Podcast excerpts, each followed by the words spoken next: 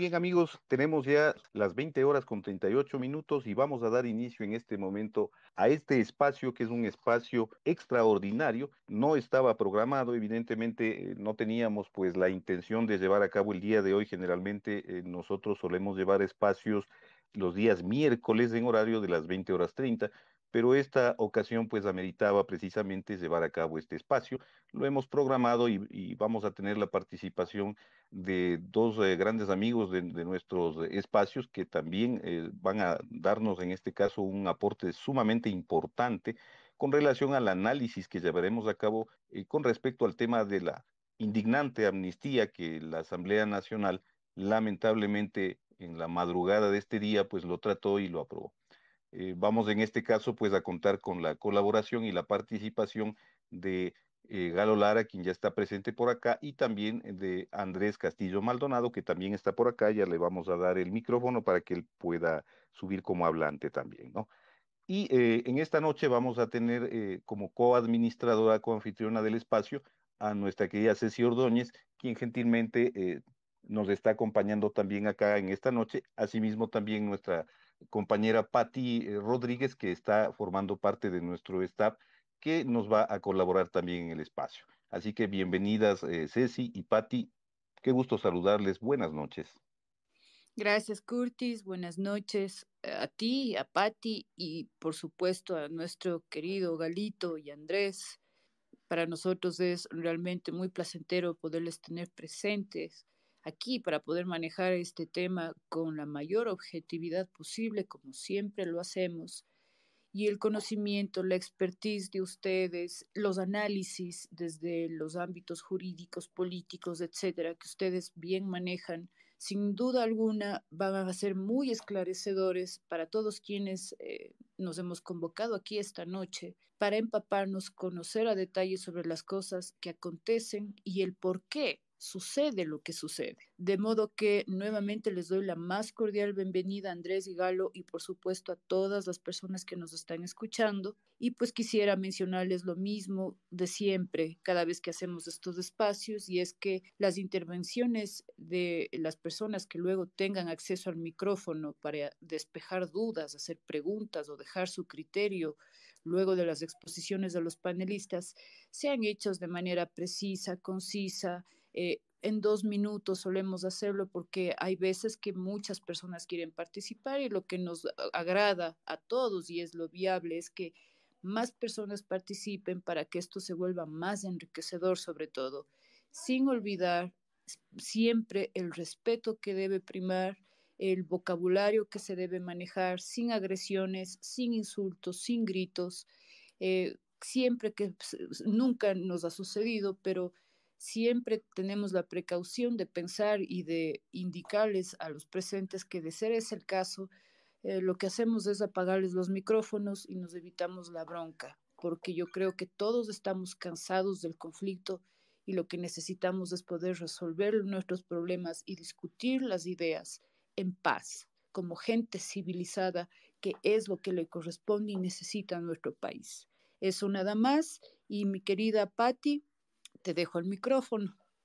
Muchas gracias, Ceci. Curtis, buenas noches. Ceci, buenas noches. Andrés, Galo, qué gusto tenerles en este espacio. A todos quienes están en este momento escuchándonos, pues una cordial bienvenida, una, el deseo de que este espacio sea productivo y que podamos hacer algo al respecto de todo lo que está pasando, ¿no? Esa es la, la mayor inquietud que, creo que la mayoría tenemos, ¿qué hacemos? este, es importante que la gente que nos esté escuchando, como dijo Ceci, eh, pues dialoguemos de alguna manera con altura, con respeto, con cortesía, con amabilidad, que no perdamos la, la calma a pesar de que es un tema bastante fuerte que nos indigna, que nos llena de molestia a la, mayor, a la mayoría de quiteños, por no decir a todos. Una buena noche para todos y podemos dar inicio, Curtis. Gracias. Bien, eh, gracias, Patti. Te escuchamos bastante complicada el audio de, de, tu parte. Me parece que estás con algún tipo de dificultad con tu conexión de internet porque estuvo muy entrecortado, aunque sí se pudo entender lo que nos decías pero de todas maneras sí te recomiendo que te ubiques o que te conectes eh, cerca de un eh, sitio donde tengas una mejor recepción. De todas formas, gracias Patti por, tus eh, amables saludos y como siempre por estar presente acá en el espacio. Bien amigos, en este momento entonces ya una vez que Ceci y Patti nos han dado sus, puntos de vista, sus opiniones y lógicamente Ceci también nos ha comentado eh, cuáles son eh, los, el reglamento bajo el cual nos movemos en nuestros espacios, sin más dilaciones vamos entonces a empezar, vamos entrando en materia. Recuerden que la temática que vamos a analizar esta noche va a ser el tema este de esta indignante amnistía que la Asamblea Nacional prácticamente está otorgando a las personas que vandalizaron, que se dedicaron a sembrar el terror y la destrucción en la ciudad de Quito principalmente. Claro que hubo también en diferentes partes del país, pero principalmente en Quito ocurrió este tipo de lamentables sucesos que todos los conocemos en el año 2019, en el mes de octubre, en el octubre negro. Para esto entonces vamos a contar con la colaboración de Andrés Castillo Maldonado y de Galo Lara, quienes están ya en esta noche gentilmente nos van a dar sus opiniones, sus aportes y también vamos a analizar qué es lo que procede en este caso, ¿no? Porque evidentemente esto ha llenado de indignación a toda la opinión pública, a toda la gente que no esperábamos de ninguna manera que las cosas se den de esta forma tan grosera. Entonces, eh, yo pienso que empezaríamos con Andrés. ¿Por qué motivo? Principalmente porque Andrés me había comentado por interno que el día de mañana va a tener una agenda bastante complicada y tiene que desocuparse temprano. Precisamente por eso y en honor al tiempo vamos a darle la palabra primero a Andrés y luego continuaremos con Galo. Así que, eh, Andrés, bienvenido, qué gusto saludarte. Buenas noches. Curtis, Ceci, Patti, amigos, estimado Galo, qué gusto poder volver a estar acá en un espacio más eh, de conversación, de diálogo, de análisis de la realidad nacional. Yo quiero eh, ponderar, como lo he hecho siempre, eh, Curtis, el sentido de la oportunidad que tienes tanto tú como Patti y Ceci para llevar adelante estas conversaciones. Ya nos habíamos acostumbrado al horario, el horario de siempre, de los días miércoles a las 20 horas 30, y hoy estamos en una edición especial, digamos, hablando en términos televisivos. Así es que muchísimas gracias por abrir este espacio y muchísimas gracias a todos quienes se han conectado esta noche eh, para conversar sobre el tema de las amnistías. La Ceci, con eh, la eh, ponderación que le caracteriza, nos dice ahora cuando introducía la conversación que vamos a conversar de una manera objetiva. Ceci, yo lamento, pero no voy a ser para nada objetivo en el tema sino más bien quiero tratar de que la indignación no me gane, de que la indignación no me haga hablar más de la cuenta. Voy a decir lo que pienso, voy a decir... Estimado Andrés, discúlpame que te corte. Parece que tenemos algún problema de retroalimentación en tu señal de, del sonido, porque está habiendo una especie de silbido en el momento que tú hablas. Entonces, no sé si sea factible que, que, de pronto puedas mejor utilizar audífonos o que tal vez eh, te ubiques en una posición diferente para que no haya esa retroalimentación de señal, por favor. Dame un segundo nada más. Un segundo nada más. Sí, perfecto, no te preocupes. Bien, hasta tanto, amigos, mientras eh, Andrés, eh, no, todavía hay un, un silbido en el momento que tú hablas. Ok, a ver, déjame, dame un segundo nada más. Dame un segundo mientras me retorno en dos minutos. Perfecto. Bien, mientras tanto que Andrés retorna, les estaba comentando, amigos, que vamos, este espacio de hecho se está eh, guardando y se está transmitiendo en vivo mediante la plataforma YouTube en nuestro canal. Eh, dentro de unos segundos yo voy a proceder a colgar el enlace del acceso a nuestro canal de YouTube para que ustedes puedan conectarse y de ser el caso, escuchar en vivo el espacio también, si es que así lo desean, y suscribirse, que yo les eh, recomiendo completamente que se suscriban, porque ahí en nuestro canal tenemos en video todos, absolutamente todos los espacios que hemos llevado a cabo en este año 2022 e iremos también subiendo espacios anteriores que los tenemos guardados y están siendo editados para subirlos a la plataforma. Entonces es sumamente importante y recomendado que lo hagan. Así que dentro de unos segundos yo les colgaré el enlace en la parte superior de este espacio. Bien, tenemos entonces nuevamente a Andrés por acá, así que vamos a intentar nuevamente la transmisión para que él nos hable a ver si es que ya no tenemos dificultades. Andrés, continuamos. Decía que al inicio de esta conversación, Ceci, con la ponderación que le caracteriza, decía que vamos a hablar de manera objetiva. y, te digo, Ceci, con toda sinceridad, lo que menos voy a hacer es objetivo. No quiero que la indignación me gane hoy, sino más bien eh, tratar de exponerles a ustedes lo que sucedió ayer y lo que puede suceder en adelante. Para esto quiero hacer una brevísima aproximación al problema jurídico. La amnistía desde el derecho romano. La palabra amnistía viene de amnesia, que significa perdón y olvido. Tiene como característica fundamental que la amnistía se aplica exclusivamente para los delitos de carácter político. Y ahí es donde está una parte medular de la discusión de lo que sucedió en la, en la Asamblea. ¿Quién define qué es un delito político? ¿Quién? ¿El Código Orgánico Integral Penal? Pues no, el Código Orgánico Integral Penal no lo define. La Constitución tampoco. ¿Algún otro cuerpo normativo? ¿El Código Orgánico em, General de Procesos? No, tampoco. Eh, ¿El Código de la Democracia? Quizás, no, ninguno. No existe en ninguna parte de el ordenamiento jurídico ecuatoriano la definición de lo que es un delito político. Por lo tanto, al no existir una definición clara, queda a la subjetividad de la gente determinar qué es un delito político y qué no. Para el caso de las amnistías planteadas, también aquellos que las han impulsado y que ahora en las redes sociales les están cantando como gol de la selección, han perdido de vista que en efecto las amnistías eh, estuvieron mezcladas, unas para luchadores sociales, otros para quienes han aplicado la justicia indígena y otras para quienes eh, formaron parte de la paralización del mes de octubre del 2019. Y con cierta preocupación he visto cómo incluso el asambleísta Villavicencio eh, se ha hecho eco de esa lógica de decir que las amnistías van dirigidas a gente pobre y humilde que ha estado defendiendo sus territorios o ha estado defendiendo sus, eh, eh, sus espacios vitales, ¿no es cierto? Sus comunidades. Yo no me aparto de aquello. Ciertamente que habrán habido varios representantes de las comunidades, pueblos y nacionalidades indígenas que habrán estado siendo encausados por defender su territorio de la minería o por la aplicación indebida de la justicia indígena ancestral que ellos vienen manejando o cosas por el estilo, pero también hay de los otros, de los delincuentes de octubre del 19, de los delincuentes que estuvieron al frente del tema y de, y de los delincuentes que ejercieron esos actos delincuenciales, inclusive desde las instituciones públicas.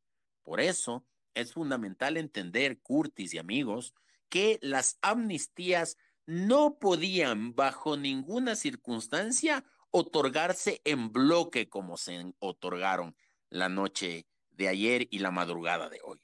¿Y por qué no? Porque cada caso es un mundo distinto. Cada caso tiene una relación diferente.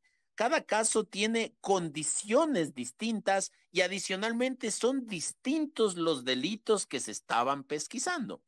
Y digo esto porque, claro, hay delitos menores, digamos, aunque cuando hay una rebelión de estas características no hay delitos menores, sino que todo abona a la inestabilidad y al terror en una sociedad. Pero no es lo mismo juzgar a un ciudadano que tumbó un árbol, a pesar de que se dicen pachamamistas y protectores de la naturaleza, no es lo mismo, digo, eh, juzgar a alguien que tumbó un árbol para cerrar una vía, que juzgar a alguien que secuestró a un policía, o juzgar a alguien que llevó adelante actos de terrorismo, o juzgar a alguien que le, le da una pedrada en la nuca a un periodista, o juzgar a alguien que incendia un medio de comunicación o que incendia un edificio público. Porque si es que jugáramos como los muchachos a decir cuántas palabras podemos decir sin respirar, yo ahora podría decir un sinnúmero de delitos que se cometieron en octubre del 19 sin respirar. Es decir, habían delitos de terrorismo, de sabotaje, de ataque y resistencia, de incendio de instituciones, de eliminación de archivos, de lesiones, de agresiones sexuales, de ataque a la autoridad, de sedición, de cierre de vías, de cierre de servicios públicos y hasta ahí me alcanza la respiración. Por lo tanto, hay que disgregar cuáles son los delitos que son susceptibles de amnistía y cuáles no. Y resulta que inclusive la Constitución de la República y la Ley Orgánica de la Función Legislativa establecen con absoluta claridad que los delitos que no son susceptibles de amnistía son aquellos que tengan que ver con el secuestro de personas, es decir, la retención contra la voluntad de cualquier persona. Ah, es que los coroneles de la policía estuvieron un ratito nomás en el Ágora de la Casa de la Cultura. Sí, pero el verbo rector del delito del secuestro es retener contra la voluntad de la persona. 10 minutos, 5 minutos, 20 minutos, una hora, 3 días, 20 días, 4 años, 10 años, no importa. Es el retener de manera ilegítima y contra su voluntad a cualquier persona. Entonces el señor Isa y el señor Vargas pechaban policías dentro del ágora de la Casa de la Cultura y es esa la razón por la cual la fiscalía les estaba iniciando un proceso y siguiendo un proceso por eh, secuestro de los policías. El señor Isa, el señor Vargas, particularmente el señor Vargas, aquel día frente a sus correligionarios, sus seguidores, sus compañeros de lucha, decía sin rubor en la cara que había que quitarle el apoyo al patojo de mierda. Estamos frente a un delito de sedición. El señor Vargas decía también que había ordenado cerrar los pozos petroleros. Estamos frente a la paralización de un servicio público. En la ciudad de Ambato, aquellos, los pachamamistas, los protectores de derechos,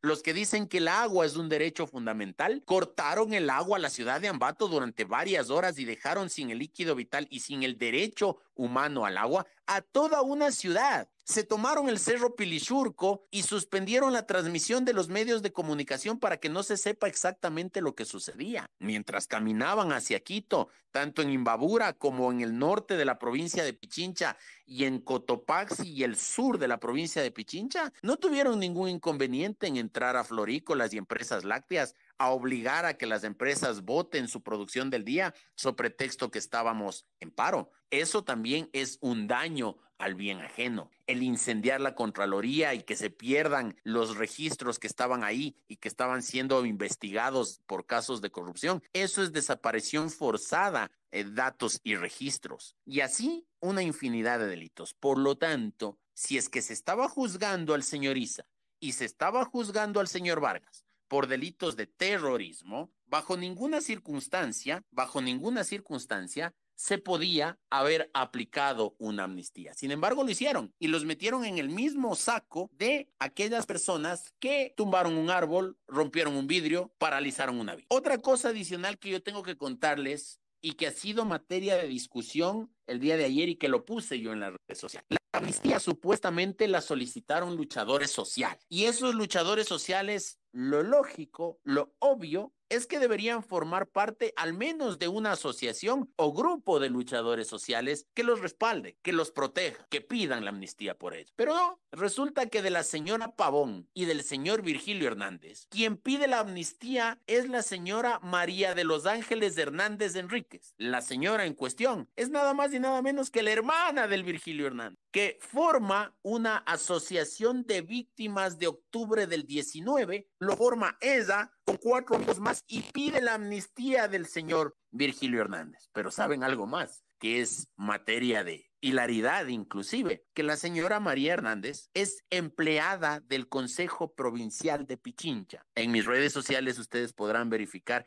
el contrato que tiene la señora con un sueldo de tres mil y pico de dólares mensuales y las facturas que ella entrega por, por, honorarios profesionales al Consejo Provincial de Pichincha. Es decir, quien pedía las amnistías para quienes estaban investigados por rebelión es decir, el señor eh, Hernández y la señora Pavón, eran nada más y nada menos que la hermana y la empleada de las personas a quienes pretendía la señora amnistía. Eso como antecedente, dentro del proceso de juzgamiento, como habíamos conversado en un suma anterior, se dio una serie de irregularidades que a pesar de que fueron denunciadas, se pasaron por encima e hicieron contra todo y contra todos lo que les dio la gana. Primero, cuando inició el proceso, va a la Comisión de Garantías Constitucionales presidida por el señor Fernando Cabascán. ¿Quién es el señor Fernando Cabascango? Un asambleísta por la provincia de Pichincha, es decir, de la provincia en donde está la capital de la República, pero adicionalmente correligionario del señor Isa y del señor Vargas y de aquellos que se reconoció como los del Pachacuti rebelde, es decir, aquellos que estaban en contra de la señora Yori y que hasta apenas ayer estaban buscando evaluarla. Y esa evaluación implicaba inclusive en un momento determinado destituirla de su cara. Y además, el señor Cabascango dijo una y otra vez que él también había formado parte de los hechos de octubre del 19 de la mano del señor Isa y del señor Vargas. Y en la misma comisión estaba también el señor Mario Ruiz, aquel que escribe Hungría sin H, aquel que eh, dijo también que había caminado desde Imbabura para protestar por la subida de la gasolina y que había acompañado al señor Isa y al señor Vargas en todas las órdenes que ellos habían eh, dispuesto en la Casa de la Cultura. Yo pregunto, ¿no es necesario ser abogado, Curtis, Patti, Ceci, amigos? Pero hay un principio universal que inclusive con tres patines nosotros aprendemos, pues cuando somos abogados o ciudadanos. El juez tiene que ser imparcial. El juez no debe tener conflicto de intereses en torno a la situación que se está juzgando. Pero resulta que el señor Cabascán, presidente de la comisión, el señor Mario Ruiz, ponente del informe en el pleno de la asamblea, se llenaban el pecho cual pelícanos diciendo que ellos también habían formado parte de las movilizaciones de octubre. Es decir, jueces y parte. ¿Eso es una lógica constitucional clara para estos señores? Decían también que se había llevado adelante el proceso de amnistías porque la fiscalía no había avanzado en los tiempos necesarios para investigarles y que ya se les estaba violando el derecho constitucional a la tutela judicial efectiva. Bueno, ¿cómo quieren que avance la fiscalía si el señor Isa y el señor Vargas, en dos ocasiones que se les convocó a rendir versión, dijeron que ellos tenían el derecho constitucional a ser interpretados por alguien que hable el idioma materno que ellos tienen, es decir, el quichua. El señor Isa y el señor Vargas no solo que hablan y entienden el español, cantan en español, dan órdenes en español, pero a la hora de presentarse ante la fiscalía resulta que los dos señores no entienden, no saben, no conocen el idioma y necesitaban de un intérprete. Todo eso avalado por abogados de la Clínica de Derechos Humanos de la Universidad Católica, universidad regentada o, eh, o de quien el rector es el hermano de la señora Jimena Ponce, el señor Fernando Ponce León, quien a su vez participó de los diálogos con el Papa Francisco acompañando al señor economista Correa al Vaticano cuando se iba a sacar la encíclica que tiene que ver con el medio ambiente. Y claro, obviamente el señor Ponce hizo de la Universidad Católica un campo de paz a donde el señor Yunda y su hermana Lilian llegaban con camionetas del municipio cargadas de pancito con colada para entregar a todos aquellos que, después de destrozar la ciudad, entraban a dormir plácidamente en ese centro de estudios de los jesuitas que ahora con profundo dolor en mi corazón, porque soy exalumno de él, de, de, esa universidad, se ha venido tanto a menos. Ayer la asamblea entra en tres discusiones distintas. El tema de los tributos, que tuvo una votación.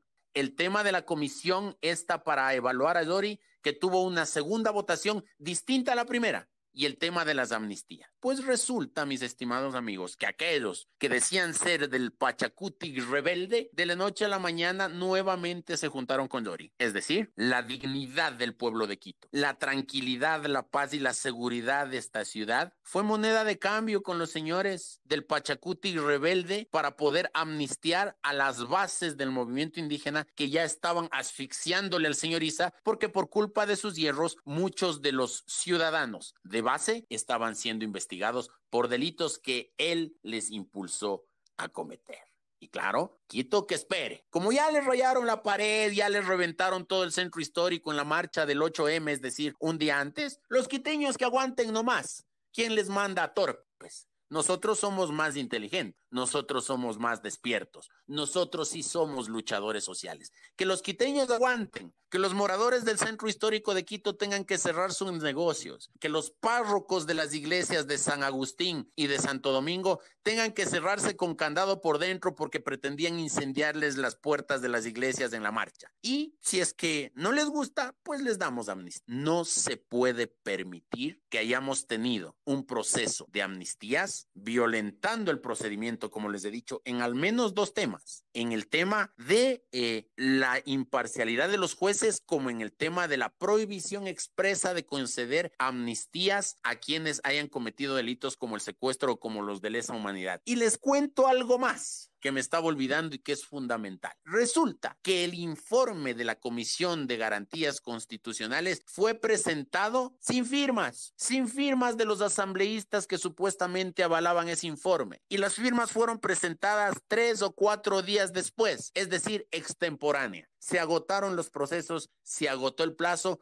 pero aún así nadie dijo nada. Y lo que sorprende nuevamente, y perdón que sea reiterativo, nunca hubiese querido decir estas cosas porque yo consideraba en Fernando Villavicencio un, una reserva moral del país, que el señor Fernando Villavicencio en aquel entonces se oponía al informe de las eh, amnistías diciendo que había irregularidades y resulta que anoche, en la madrugada, el señor Villavicencio dice que estaba firmando un nuevo pacto de la Moncloa. es decir, el señor Villavicencio firmaba un pacto de la Moncloa con, con Pierina Correa, firmaba un pacto de la Moncloa con Ronnie Aleaga, firmaba un pacto de la Moncloa con Mariano Curicama, firmaba un pacto de la Moncloa con Pavel Muñoz. Con el mismo Pavel Muñoz que se hizo el solidario y se fue a la gasca con botita de caucho, disque ayudar a levantar el lodo que se había venido en el aluvión, con el mismo Pavel Muñoz que quiere ser candidato a alcalde de Quito por el correísmo. Con ellos Villavicencio firmó el pacto de la Moncloa. Decía entonces que yo personalmente, con mi firma, iniciaré una acción constitucional en contra de las amnistías planteadas por esa comisión y obviamente por la resolución que se tomó ayer. Hay que tomar en cuenta lo siguiente, lo que la Asamblea hizo ayer no fue un acto ni de fiscalización ni de legislación, fue un acto a través del cual se plasmaba una resolución resolvían sobre la situación jurídica de 269 o 279 personas. Para esto se tenía que haber seguido las reglas del debido proceso. Y entre las reglas fundamentales del debido proceso es poder contrarrestar las afirmaciones de los que pedían las amnistías con aquellos que fueron agredidos por quienes pedían las amnistías. Yo les preguntaba en la Comisión de Garantías Constitucionales a los asambleístas estos que forman parte de la comisión, a la señora Cabezas, a la señora de Sintonio, a la señora Astudillo, al señor Ruiz, al señor Cabascango. El señor Cabascango nunca contestó nada porque el señor no es capaz de hilvanar sujeto, verbo y predicado, pero las otras señoras sí contestaban cualquier cosa. Les preguntaba yo, ¿ustedes convocaron a la otra parte para escuchar su punto de vista, convocaron al periodista Freddy Paredes a ver si es que tiene algo que decir con respecto a la pedrada que le dieron en la cabeza, convocaron a los directivos de Teleamazonas para ver si es que tienen algo que decir con respecto al incendio de sus instalaciones convocaron al Contralor General del Estado para ver si es que tiene algo que decir con respecto al incendio de la Contraloría, convocaron a los dueños de las florícolas y de las empresas lácteas para ver si es que tienen algo que decir con respecto a los asaltos que se hicieron. No, no convocaron a nadie, simplemente escucharon a los luchadores populares, porque ahí es cuando les entró el romanticismo de decir que esto era una lucha popular. Mañana a las 11 de la mañana en el Hotel Dan Carton, quiero aprovechar la oportunidad que me brindan ustedes, Curtis, Patty y Ceci, quiero aprovechar para decirles que mañana a las 11 de la mañana en el Hotel Dan Carton daremos una rueda de prensa a un grupo de ciudadanos en la cual anunciaremos a la ciudad las acciones constitucionales que presentaremos en contra de la resolución de las amnistías. Pero ¿saben qué? A veces yo me pongo a pensar y digo, sí, hay que agotar todos los recursos constitucionales, pero hoy en la mañana le escuchaba a Carlos Andrés Vera, por ejemplo, o Álvaro Rosero, por ejemplo, que decían que no todo es malo en las amnistías, que ahora sí, por fin, vamos a poder desclasificar esa información que muchos conocen, que la fiscalía también conoce, que la señora fiscal general había mencionado y había dicho que ella no va a criminalizar la protesta social. Pero hay un montón de pruebas que va a desenmascarar a Isa, que va a desenmascarar a Vargas, que va a desenmascarar a Pavón, a Hernández, al, asesor ese de cuarta fila que tienen ahí que también le amnistiaron y a todos aquellos que atacaron Quito, eh, Marlon Santi y compañía. Yo sí espero que si es que las acciones constitucionales que iniciaremos a partir del día de mañana no surten efectos, que iniciemos una campaña ciudadana para que se exhiban las pruebas que ya están desclasificadas, porque les darán perdón y olvido en el derecho, pero este pueblo de Quito no va a tolerar un solo atropello más, uno solo más. Y a eso les invito a ustedes, Curtis y amigos, a que hagamos espíritu de cuerpo y cerremos filas en torno a nuestra ciudad.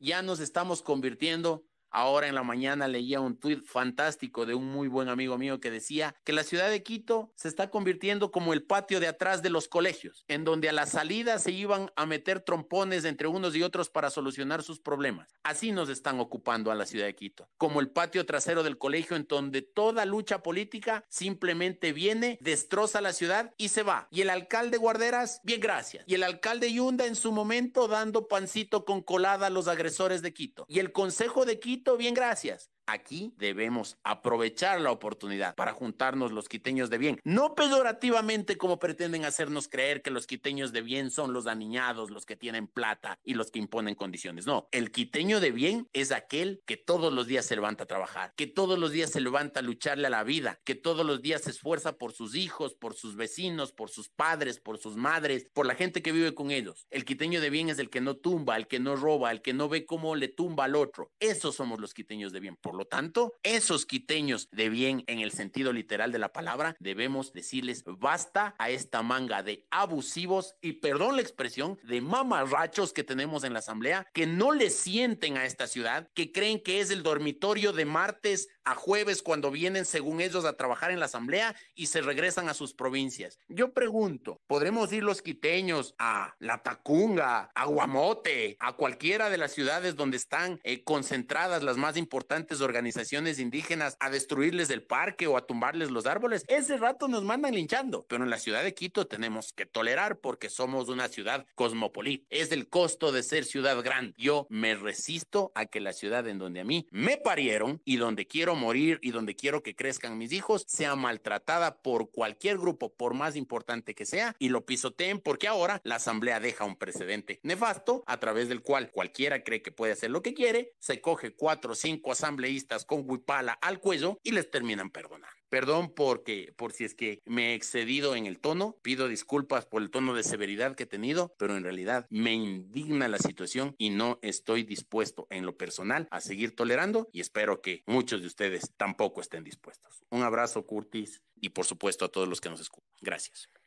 Muchísimas gracias a ti, Andrés. Es entendible la indignación, eso es algo que nos une a todos los que estamos aquí. Y a pesar de eso, Andrés, con indignación y todo, no has perdido la objetividad. Sabíamos que podías. Lo que has dicho es verdad.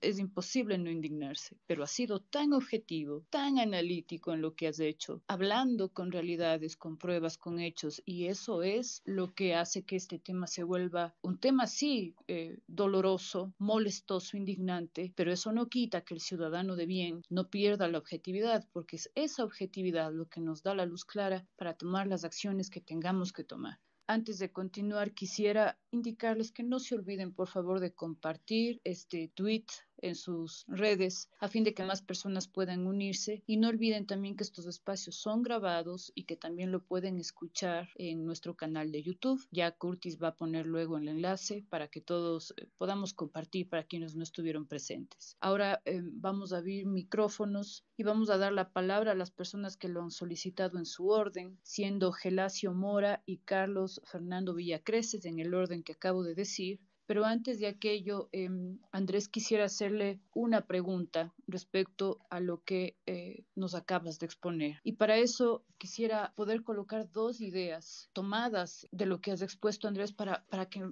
tengas la gentileza de contestarme una pregunta que tengo muy presente en mi cabeza. Por lo que nos has dicho, Por una parte, cierto es que hay veces que se hacen ciertas negociaciones de pacificación y demás, pero claro, ¿cuándo se va generando un cambio de sistema? Este no es el caso, porque como bien nos has explicado, Andrés, eh, no han sabido ponderar, han hecho amnistías en combo como si fuera promoción dos por uno, justos y pecadores como ciudadanos los justos perjudicados, pero como pecadores todos en cambio salvados. Eso sabemos que es un tema eh, que no tiene justificación, es una lástima que Villavicencio se haya prestado para ese asunto. También es porque todos sabemos que desde la Corte Constitucional para abajo interpretan justamente lo contrario a lo que dicen los artículos de la Constitución. Entonces, Andrés, si sabemos que hay conceptos como esta tolerancia represiva, esta cuestión de la cultura, como una industria del engaño masivo. Y lo que realmente sucedió en octubre fue una revolución molecular disipada, que ha sido la estrategia que ha servido por décadas para crear un sinfín de conflictos y mantener a nuestros países, que Ecuador no es la, la excepción en constantes crisis, con todos estos caudillos y dirigentes indigenistas, tribales, siempre llamando a la,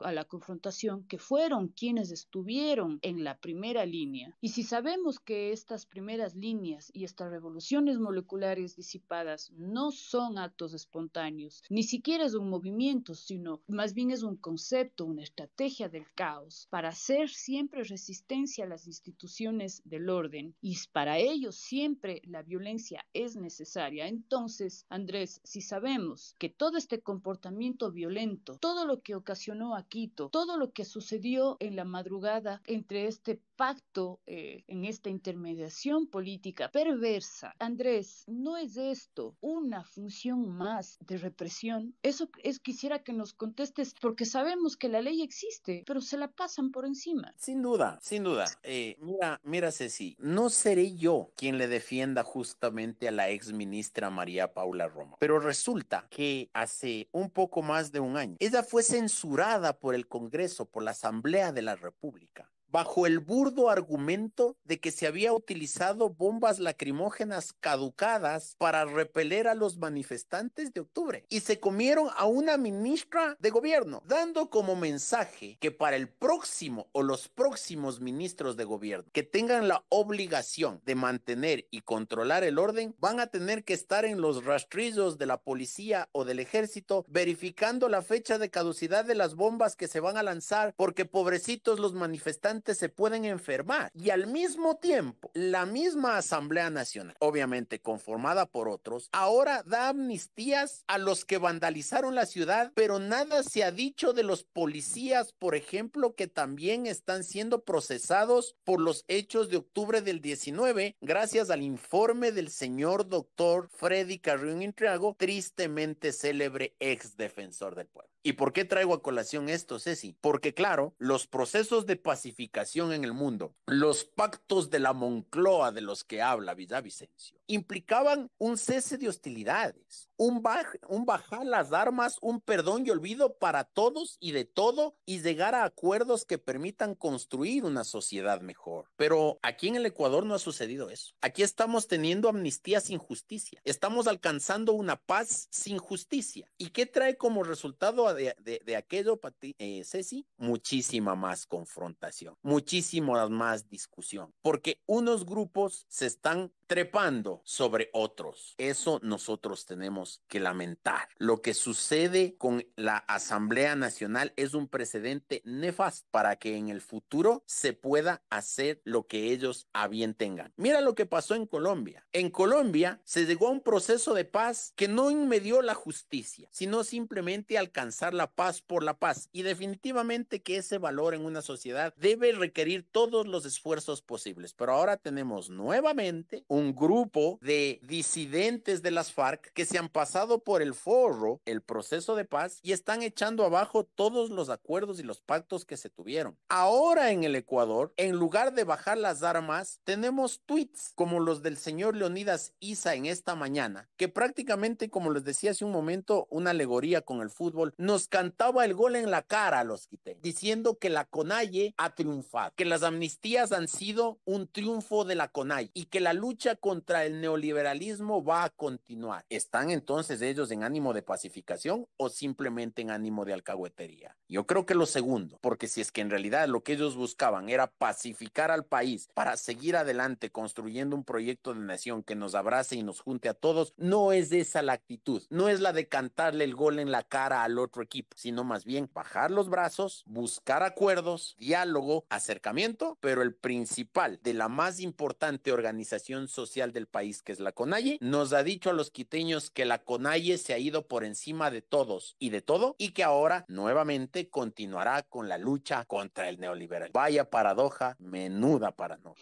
Gracias, gracias Andrés. Así mismo es, tienes toda la razón, tienes toda, toda la razón.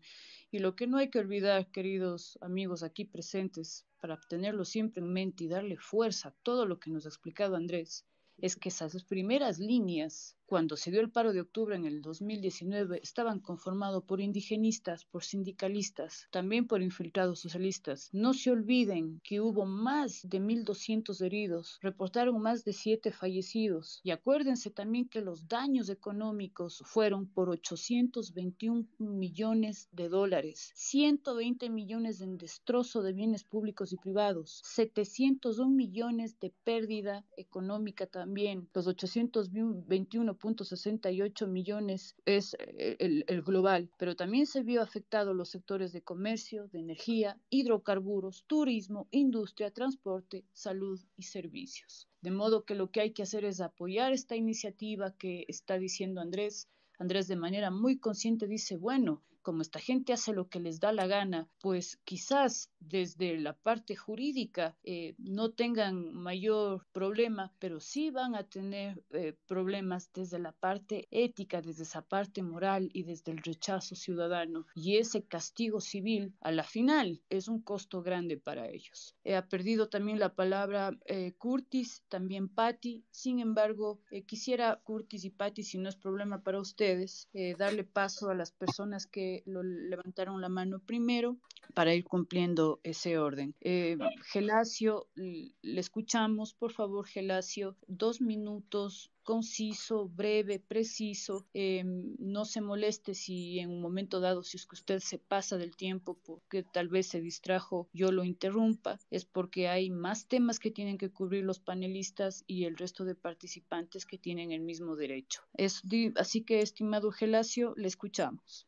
Gracias, buenas noches a todos. En Ecuador es el país donde la corrupción e impunidad está garantizada. Lo he plasmado en un tuit hoy en la mañana que me enteré de esta nefasta noticia. Como siempre, la clase política nos vuelve a fallar a los ecuatorianos y es indignante ver cómo, ante tanta evidencia de la destrucción que vimos todos los ecuatorianos en vivo y en directo, el abuso, la prepotencia, la maledicencia, la perversidad de quienes en ese momento estaban a la cabeza de las manifestaciones de octubre del 2019, se hayan pasado con todo respeto por el forro, quienes en la asamblea por salvarle la cabeza a la presidenta Yori, una famosa, entre comillas, evaluación que supuestamente se decía le iban a hacer, hoy le sometan al país a este insulto a la inteligencia de los ecuatorianos, porque no es que solamente le insultaron a Quito, han insultado la inteligencia de todos los ecuatorianos donde prácticamente el mensaje que estamos dando a las generaciones venideras es de que hagan lo que les dé la gana, delincan, roban, violen, maten, que aquí la impunidad está garantizada. Sencillamente este es el país del quecho. Aquí todo el mundo hace lo que le da la regala la gana. Y primordialmente, como yo había hecho una entrevista en Ecuavisa días atrás, es la clase política la que le vuelve a fallar al país y que se tome en consideración quiénes son los 99 estos iluminados hijos de buena madre, estos que se decían, si se hacían llamar los adalid que combatían la corrupción, que se prestaron de la forma más oprobiosa alcahuetear la sinvergüencería de este grupo de corrompidos que solamente por salvar, entre comillas, que la estabilidad de la presidenta de la Asamblea, hoy en día vendieron su conciencia y traicionaron los postulados de cambio y de justicia, de, de, justicia social que requeríamos los ecuatorianos. Definitivamente indignado, respaldo a la posición de quienes están en contra de esta amnistía dada de la forma más uh, asquerosa y espero que en los próximos días sumanos con un amigo Curiar para las demandas que se vayan a presentar y evitar de que esto se siga dando en el país. El mensaje es nefasto, la comunidad internacional se nos reirá en la cara, los políticos se nos seguirán riendo en la cara. Para ellos será fácil gastar millones de dólares porque tienen por, financiado por la plata el esfuerzo, el sacrificio de los impuestos que pagamos los ecuatorianos para financiarles las campañas y que vuelvan a seguirnos engañando. Ojalá tengamos la conciencia de hacer público esos 99 nombres de estos traidores de la patria para que en las próximas elecciones les hagamos castigar como se merecen. Gracias, un abrazo y buenas noches. Gracias a usted, eh, Es imposible no sentir indignación, repudio por las cosas que suceden. No olviden lo que dijo Andrés, y es verdad, es verdad. Una cosa es la pacificación, la negociación, y otra cosa es que nos vean la cara de idiotas. Que hayan hecho eso, ponderando las cosas, unos sí y otros no, es distinto, pero que se le haya dado amnistía a criminales, a gente que hizo vandalismo y que están incluso dispuestos a tener deseos en sus propias como bandera para perpetuarse en el poder y ratificarse en las urnas, que es la estrategia de la izquierda más dura, eso no pueden ocultar porque el ecuatoriano no es imbécil. Por favor, Carlitos Fernando Villacreces, le escuchamos. Muchas gracias, Ceci. Más que nada, un par de preguntas dirigidas para Andrés, que tuvimos el gusto de conversar hoy también en la tarde, haciendo un ejercicio de catarsis frente a esta indignación que nos embarga. Eh, primero, manifestar que, lo que en la ciudad de Ambato no fueron unas pocas horas, sino cuatro días que nos cortaron el agua, secuestrando las plantas de agua potable, y eso definitivamente es un delito de lesa humanidad, a pesar de que yo no soy un experto en el tema legal y más bien por ese lado va un poco la consulta que le voy a hacer Andrés. Primero, no deberían, para darse amnistías, no deberían primero estar juzgados, porque se entendería que la amnistía es eh, una disculpa, si cabe el término. Y el eh, segundo punto, ¿no se creería que esto puede ser un antecedente frente a posible búsqueda de amnistías para eh, los, los duros, los delincuentes duros que tenemos en el correísmo, como Rafael Correa, Glass y toda esa banda de delincuentes que los conocemos que hicieron tanto daño a, este país. Simplemente también quiero terminar esto comentando que eh, cuando sucedió esto en octubre del 2019 a título personal, demandé al movimiento indígena y campesino de Tunguragua justamente por haber secuestrado las plantas de agua potable y el veredicto del, del juez fue de que no existían pruebas y que si yo quería demandar tenía que hacerlo al alcalde de la ciudad de Ambato porque la competencia de proveer de agua potable era del municipio de la ciudad. Eso nada más. Muchísimas gracias, amigo. Muchas gracias.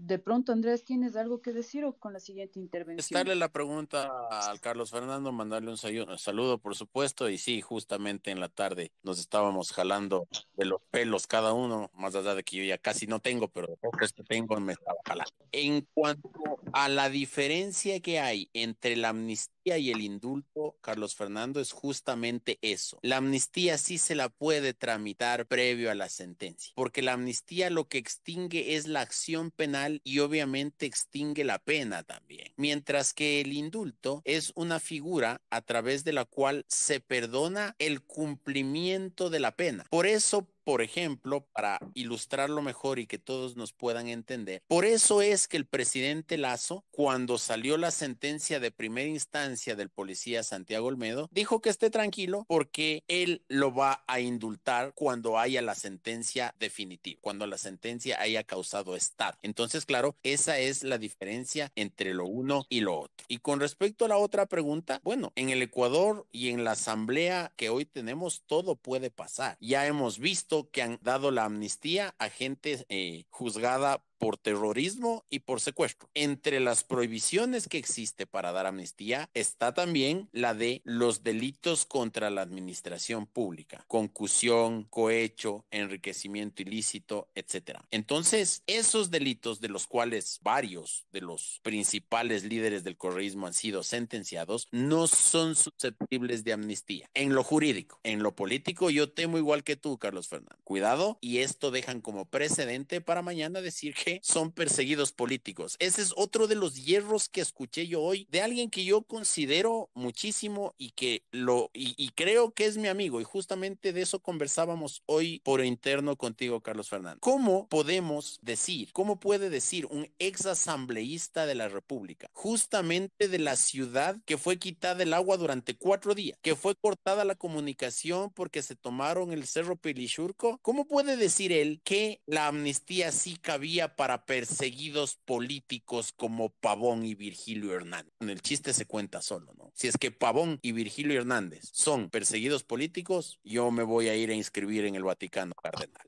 Gracias, Andrés. Mario Ávila, te escuchamos. Eh, sí, buenas noches. Este, asombrado, asombrado por lo que está pasando en el país. Sobre todo lo de Ambato. Desde que pasaron las cosas de octubre, lo de Ambato me pareció lo más despreciable que alguien pueda hacer. Cortar el agua a una población entera. El señor que estaba poniendo un cable en Quito para que, un alambre para que los motociclistas se, se puedan hasta cortar la cabeza. No sé qué va a pasar, pero como dicen, ¿qué se puede esperar de aquí en adelante? ¿Qué se puede esperar no modificamos esa constitución, disculpen la palabra alcahuete en Montecristi, porque en realidad es cortar el agua. ¿Qué se puede esperar después que envenenen el agua? Que ellos se creen los dueños del agua. Hay que pensar, hay que pensar mucho en lo que puede pasar y en solidaridad con Pichincha y Tumuragua, no, una afrenta, una afrenta total. Buenas noches. Sí, así es, y no se olvide que además de eso, le obligaban a los campesinos a botar galones de galones de leche y que también les multaban a los indígenas, los dirigentes, los caudillistas, los indigenistas tribales, si es que no asistían a estas manifestaciones. Y no me invento porque todo está documentado, es la porquería más grande y quienes han actuado a favor de esto son cómplices, no son alcahuetes, son cómplices y aquí acostumbramos a decir las cosas como son, de frente y sin diplomacia. Las cosas se dicen así, como son. La gran decepción para todos, Villavicencio. Las cosas son como son. Antes de darle la palabra a las dos, a las tres siguientes intervenciones, eh, después pasaremos ya directamente a nuestro segundo invitado, porque Galo ha tenido pues eh, a bien esperarnos. Yo le agradezco mucho por su paciencia. Así que eh, lo que quería comentarle un poco, Andrés, es con relación a la temporalidad y al efecto que pueda tener, dado el caso que se lleve a cabo una solicitud de una acción de protección en contra de esta malhadada situación de la Asamblea. Entonces, eh, mi pregunta va por ese lado. ¿Cuál sería el efecto y cuál sería la temporalidad e incluso la inmediatez de la aplicación? Dado el caso que se eh, plantee una acción de protección en contra de esta situación.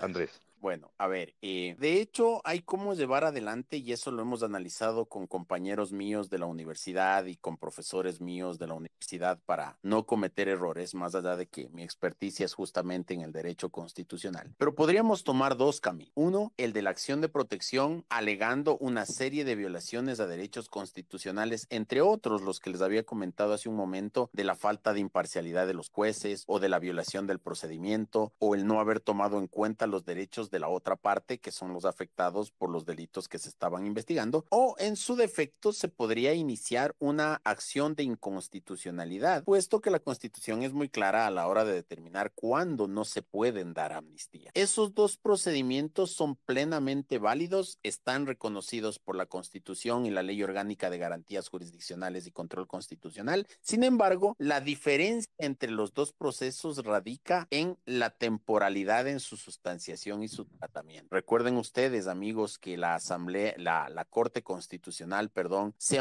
se autoimpuso una lógica de analizar los procesos de manera cronológica, es decir, en función de cuándo fueron presentadas. Y como la Corte Constitucional estuvo cerrada durante algún tiempo después de la Corte Cervecera, ahora mismo la Asamblea está tratando recién casos que fueron ingresados en el año 2019. Por lo tanto, quizás este tema se tratará en uno, dos o tres años, aun cuando presentemos la demanda hoy. En la acción de protección, en cambio, es una, eh, un mecanismo más rápido, breve, urgente, que nos puede traer resultados de primera instancia en cuestión de 8 o 10 días y de segunda instancia dependiendo de la presión que nosotros podamos ejercer como ciudadanía en no más allá de un mes, un mes. Entonces, debemos echar mano de lo que nos resulta más rápido, porque claro, ya con, con la señora Pavón sin grillete, con el señor Virgilio Hernández sin grillete, los señores Isa y Vargas sin tarjeta amarilla, pues inclusive la estabilidad democrática y la estabilidad del gobierno del presidente Lazo puede comenzar a tener problemas, porque claro, esta gente al estar borradas del registro ya no tendrán ningún inconveniente en volver a salir, porque esto será su primera vez, cuando ya sabemos que lo que ellos han hecho no es justamente la primera vez. Entonces, ese es el argumento Curtis. No sé si eh, pude satisfacer tu duda. Claro que sí, totalmente claro. Gracias eh, por tu contestación y muy clara la, intervención, Andrés. Eh, vamos a dar dos últimos micrófonos.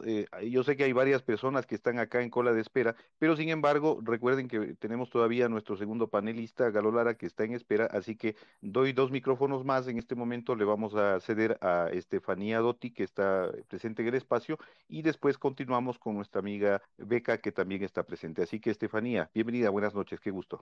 Qué gusto, igualmente, Curtis, me encantan todos los spaces que estás haciendo últimamente, son, eh, eh, bueno, tienen espacios con gente muy respetable y entre esos Andrés. Andrés, gracias por acompañarnos esta noche y, es, y eres un constitucionalista. A mí, eh, para mí el enfoque tiene que ser un poco más amplio porque estamos viendo estos sucesos recurrentemente. Hoy, hoy es la amnistía a unos, hace un mes sacaron a cinco mil presos, eh, hace dos años casi en la ciudad. Es decir, hay un problema en la constitución que yo, yo es mi, mi opinión personal y quiero que tú me digas si estoy equivocada o no, que, que, que fue como que prendió la mecha para dar la libertad, para que se, se la fuerza para tener esta, estos movimientos independientes que hacen las cosas como ellos creen, que es esta, este tema de la autonomía de los pueblos. Los pueblos autónomos que pueden tomar sus decisiones, que dejan entrar a quien quieren pero, y a quien no, pero entran a las ciudades cuando les Entonces, ese análisis profundo no se hace dentro ni fuera de la asamblea. La otra cosa es los tiempos. Muy bien hablabas tú de tiempos. Hay temporalidades en, tem en, temas jurídicos, pero estamos hablando de un problema político. Y en el Ecuador, estos problemas no van a dejar de suceder, amigos queridos, mientras las elecciones sigan pasando cada año y medio. Para preparar elecciones, solo para preparar elecciones se necesitan hacer pactos. Y aquí nadie es santo, ninguno de los políticos es santo. Entonces, para amarrarse con algo y para colocarse con algo, se vende al diablo. Entonces, en, en la constitución, Andrés querido, tal vez está mal en el sentido de que los tiempos para administrar públicamente son muy cortos y vivimos siempre en elecciones, gastando en elecciones. Y otra cosa más, los tiempos donde se ataca a las ciudades son justamente cuando los gobiernos están preparando los presupuestos generales del Estado. Se habla del tema de combustibles fósiles y recordemos que los transportistas siempre han estado detrás. Muchísimas gracias por de darme la palabra, pero Andrés, yo quiero escuchar ahí en ese sentido tu ojo, tu visión macro a largo plazo.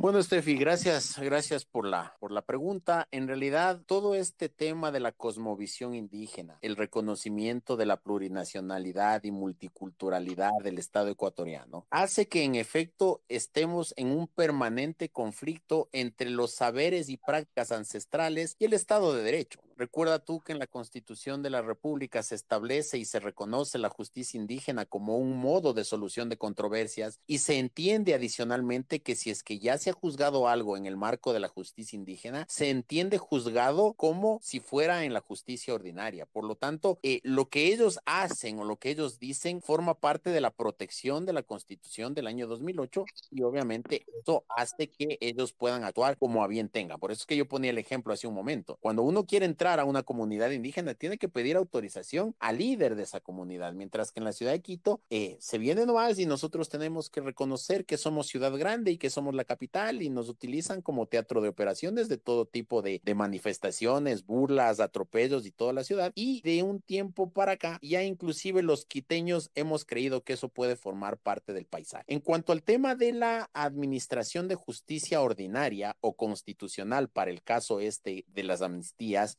ciertamente que eh, la acción de protección puede ser bastante eficaz, pero ahora estamos trasladando un problema político en la Asamblea a convertirlo en un tema de análisis constitucional, si es que en efecto hubo o no la protección de los derechos constitucionales de quienes están como involucrados dentro del proceso. Y adicionalmente debemos entender que lo que se eh, trate en la justicia constitucional a través de la acción de protección va a tener un efecto eh, rápido en la, eh, en la resolución que tuvo la Asamblea. Por eso es que debemos eh, buscar la forma de que se lleve adelante la acción de protección y claro, eh, esto traerá como resultado de pronto, si es que la justicia se activa, que la resolución de amnistías quede sin efecto. Y ese es otra batalla que nosotros vamos a tener que enfrentar. Para todos es público y notorio todo lo que se hizo jurídicamente en torno a la remoción del señor doctor Jorge Yunda, ex alcalde de Quito. Se lo hizo en la jurisdicción constitucional. Se llevó adelante una pelea fuerte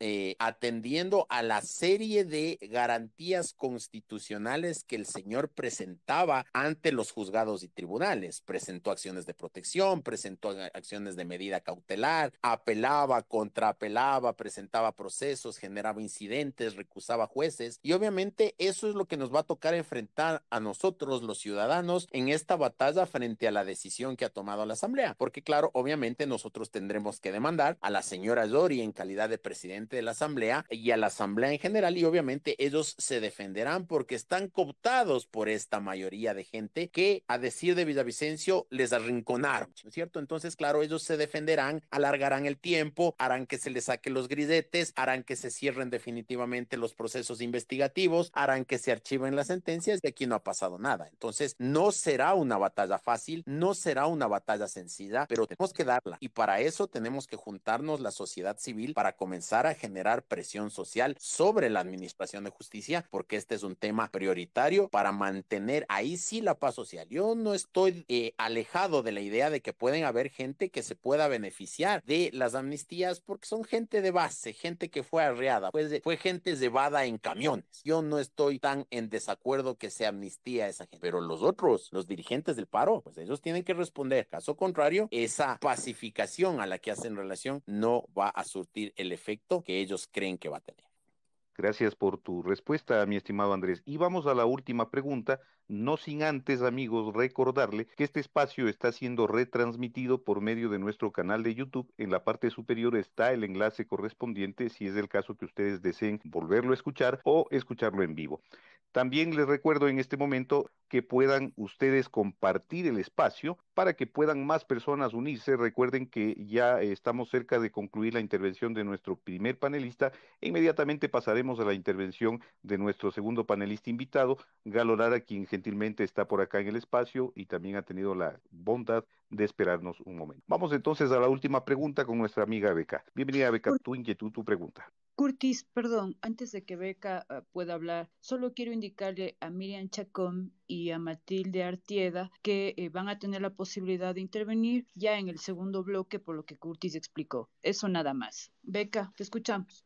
Saludos a todos vecinos, buenas noches. Aquí lo único ancestral es la, la, la sinvergüencería, el atraco, el robo, es lo único ancestral que, que, existe. Y con ese pretexto, con el pretexto de que son indígenas, con el pretexto de que son el pueblo oprimido, que ya han pasado tantos años y seguimos viviendo lo mismo, que ya son creo que casi que europeos ya mismo, pero siguen eh, restregándonos en la cara su origen ya. Eh, el ser buen ciudadano, el ser buen, eh, eh buena persona, el ser una persona que ama a su país, que quiere servir, no destruir, eh, ocasiona en estos casos que la corrupción eh, tenga espacio, porque hay gente buena y gente mala, y, que el señor Villavicencio haya cedido cuando hemos peleado, cuando luchamos eh, para dar el voto, para que él pueda como que hacer una especie de limpieza en medio de tanta porquería que maneja este país, yo pienso que ya es hora de tomar acción. No hay algún artículo, algún alguna, no sé, algo, algo en la constitución, algo que, algún punto, algo, algo escondido que permita que la sociedad civil, que nosotros ya armemos algo ya real, o sea, ya los espacios me encantan, son súper útiles, pero yo creo que ya hay que ir a la acción y poco más y coger antorchas y ya pararnos frente a la asamblea, porque nos están viendo la cara, discúlpenme, de cojudos, ya basta, yo estoy harta. Miren, yo por ejemplo en mi caso, eh, que mi, mi, empresa es pequeña, yo no puedo ver el SRI, me atosigan, me molestan, me fastidian, no puedo trabajar, no puedo facturar. Yo sí tengo que ver de dónde diablos sacar dinero para alimentar al Estado, para que coja esta gente miserable, ¿ya? Y haga lo que le dé la gana. Y se sienten y ganen un sueldo fijo cuando a mí me cuesta, por sudor de mi frente, conseguir trabajo, conseguir negocio honrado, ¿ya? Y yo sí tengo que ver cómo pagar. Entonces yo cada día me indigno, me molesta, si hablo con toda la furia, de que esta gente venga y nos vea la cara de que destruyan, que roben y, y, y salgan impunes. Eso no es justo, ya basta, ya tenemos que ver, tiene que haber algún artículo, algo que haga que la sociedad civil ya se levante y ya no nos vean la cara y ahora sí tengan miedo y que lo piensen antes de hacer daño al pueblo ecuatoriano, porque ya es el colmo. Tiene que haber, aquí está creo que eh, Andrés, que, es constitucionalista, tiene que darnos eh, tal vez una luz, una guía. ¿Qué artículo podemos utilizar nosotros? Se redacta, se hace, se, se hace bulla, vamos con palos, con antorchas, lo que sea. Y es nuestro derecho. Ellos son nuestros empleados, como siempre lo digo. Tienen que escucharlo y se largan porque no están haciendo su trabajo. No podemos solapar que esta gente nos robe nuestras narices y, y nuestra generación organizaciones que están detrás de nosotros lo vean como algo normal, que destruyan, que hagan, las mujeres estas feministas que se, se, desnuden, que rayen, que pinten, cuando nosotros nos cuesta, es nuestro sueldo, nuestro, nuestro sudor que,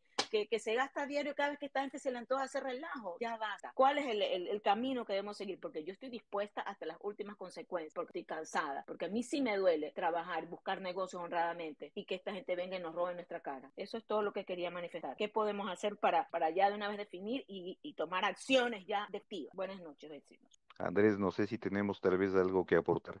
Claro, eh, Beca, eh, te mando un saludo, qué gusto poder escuchar tu voz, simplemente te he seguido como, como un tuitero más. Eh, en cuanto a lo de las amnistías y al proceso, pues ya lo he explicado, qué es lo que nosotros vamos a hacer. Mañana a las 11 de la mañana presentaremos la estrategia jurídica que llevaremos adelante inclusive con, con un grupo importante de ciudadanos. Por aquí le veo a Patricio Alarcón, que también se ha juntado a la iniciativa, y unos tantos quiteños más que estamos dispuestos a dar la batalla jurídica en cuanto a lo de las amnistías. Pero con respecto al tema de los asamblistas, tenemos que esperar que cumplan un año, Beca, porque una vez que cumplen un año, se activa el mecanismo de la... Eh, revocatoria del mandato. Y aquí tú traes a colación un tema que es verdaderamente importante y que a mí se me escapó también. Resulta que para alcanzar 99 votos, contaron con votos de los asambleístas de Quito, de los asambleístas de Pichincha, es decir, aquellos que hace apenas un año pelaban el diente por las calles y avenidas de la ciudad diciendo que iban a legislar en favor de todos nosotros, que iban a defender a la ciudad, que iban a hacer leyes para mejorar las condiciones de vida de los quiteños y de los pichinchanos. Y resulta que ahora para ellos era, es más importante salvarle el pellejo a quienes vandalizaron la ciudad que hacer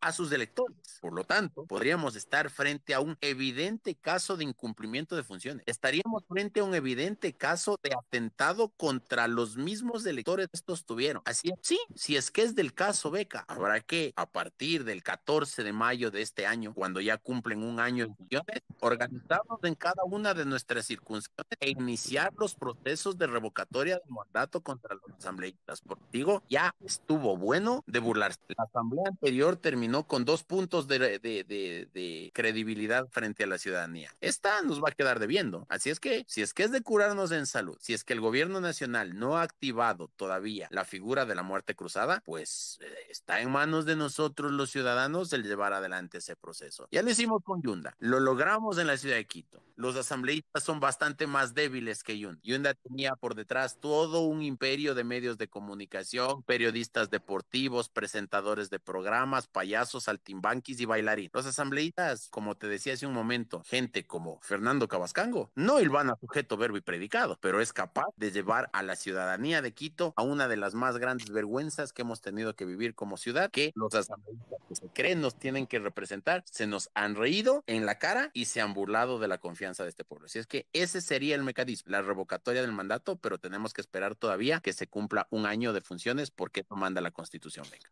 Muy bien, eh, mi estimado Andrés, eh, ha sido clarísimo y sumamente valioso el aporte que tú nos has dado en esta noche. Yo personalmente quiero agradecerte por tener la gentileza de estar en este espacio, por brindarnos tu conocimiento, tu experiencia.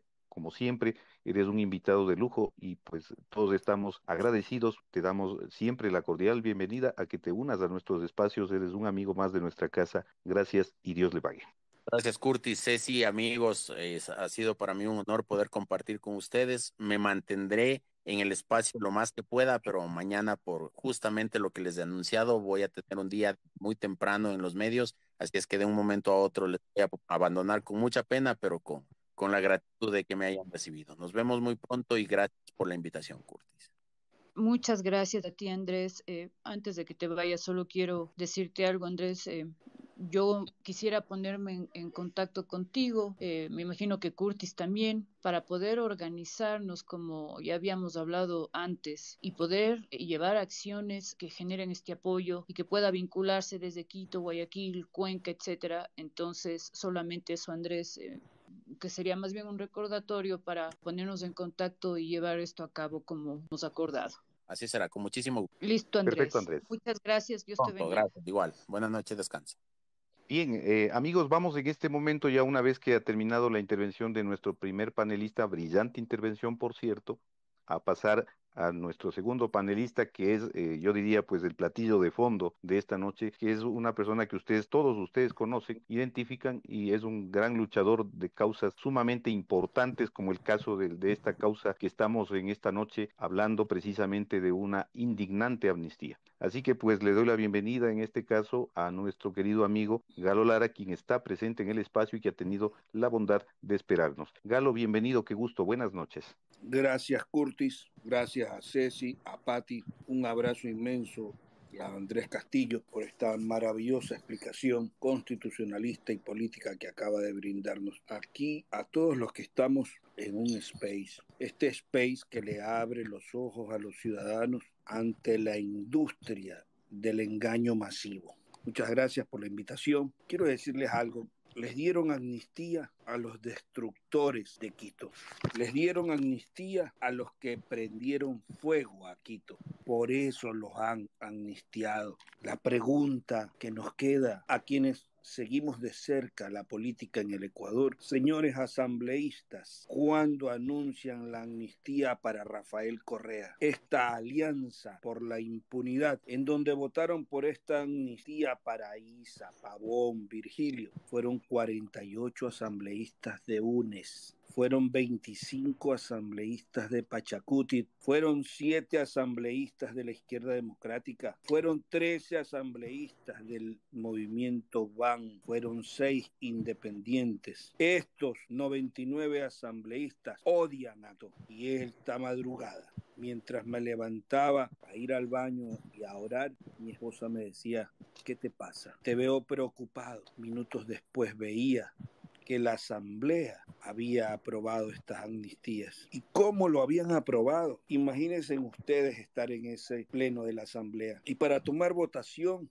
les dijeron, ¿se acuerdan ustedes de las personas que quemaron las calles de Quito? Y ellos se olvidaron de eso. Les preguntaron, ¿se acuerdan del secuestro y vandalismo contra policías, ciudadanos y periodistas? Ellos contestaron que nunca sucedió. Eso fue con lo que nos madrugaron este jueves 10 de marzo, un día en la historia del Ecuador muy doloroso. Esta amnistía que otorgó hoy la Asamblea es una derrota para la democracia, es un precedente nefasto que pone a los delincuentes por encima de la ley y por encima de nuestra sociedad. La Asamblea no cometió ningún acto de justicia al otorgar estas amnistías. Al contrario, la Asamblea ha cometido un acto de injusticia se olvidaron fácilmente de Quito, de ese Quito en llamas que veíamos como un laberinto por donde se podía salir de la ciudad porque estos vándalos la quemaban, la bloqueaban en todos lados. Se olvidaron estos asambleístas que dieron estas amnistías de los policías que ahora han quedado enjuiciados.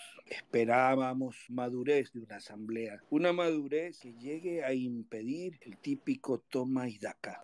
Señores, señores asambleístas, si alguno de ustedes me está escuchando, carajo, no le han salvado el pellejo a la Yori, le han salvado el pellejo a Pavón, a Virgilio, a Isa, y la muerte cruzada es el único camino que nos queda aquí en el Ecuador. Y solo nos queda luego de este acto de esta madrugada que esta asamblea la condecore a Pavón y la condecore por haber portado un grillete todos estos años. Vean, queridos amigos, la constitución es clara, tiene un artículo que es el 120 que en su literal 13 le da la atribución a los asambleístas para conceder amnistía, pero exclusivamente por delitos políticos, pero también prohíbe concederla por delitos contra la administración pública. Destrozar a una ciudad es un delito político, quemar edificios públicos y privados, crear un pánico ciudadano es un delito político, humillar y secuestrar la fuerza pública, tentar contra el suministro del agua, secuestrar gobernaciones, secuestrar instalaciones petroleras, eso es delito político. No, señores, es una pena por nuestro país, es una pena por Quito, es una pena por nuestros policías y las policías de nuestra policía ahora quedan enjuiciados. Hoy, en este space al cual he tenido la oportunidad de ser invitado nuevamente por Curtis, y le agradezco públicamente, quiero decirles, el terrorismo ha sido elevado a delito político al otorgar amnistía esta asamblea. El repudio de los quiteños y de los ecuatorianos está a la vista. Esta amnistía nos muestra que están acabando con lo que queda de nuestro país, están acabando con nuestra policía, con nuestras fuerzas armadas, Repito, la muerte cruzada es lo único, es el único camino que nos queda para enviarlos a la casa. En este momento, antes de esta amnistía, tenían ya un 94% de desaprobación esta asamblea. ¿Y ustedes creen que es correcto que los casos de invasión de tierras ya sentenciados sea un, otorgada una amnistía para la impunidad? Esto no es lucha social, esto es pura impunidad, Curtis y amigos. Ahora, ¿qué es lo que nos dice la asamblea? que es un acto heroico el bloqueo de ciudades,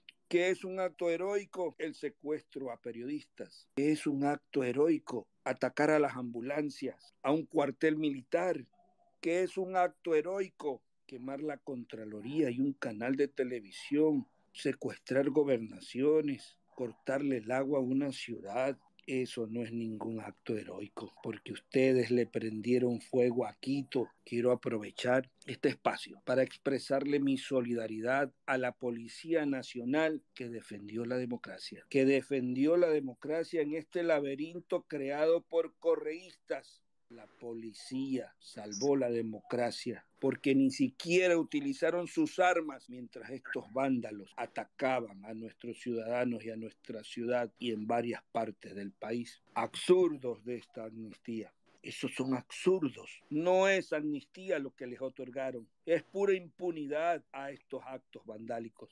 Hoy, cuánta razón tiene Carlos Andrés Vera. Y los invito a ver en el YouTube, solo pongan la palabra laberinto y podrán entender que cada vez que los correístas iban a ser sentenciados o llamados a juicio por la justicia del Ecuador, coincidentemente habían actos de muertes en la cárcel. Coincidentemente habían actos vandálicos para tumbar un gobierno en ese entonces.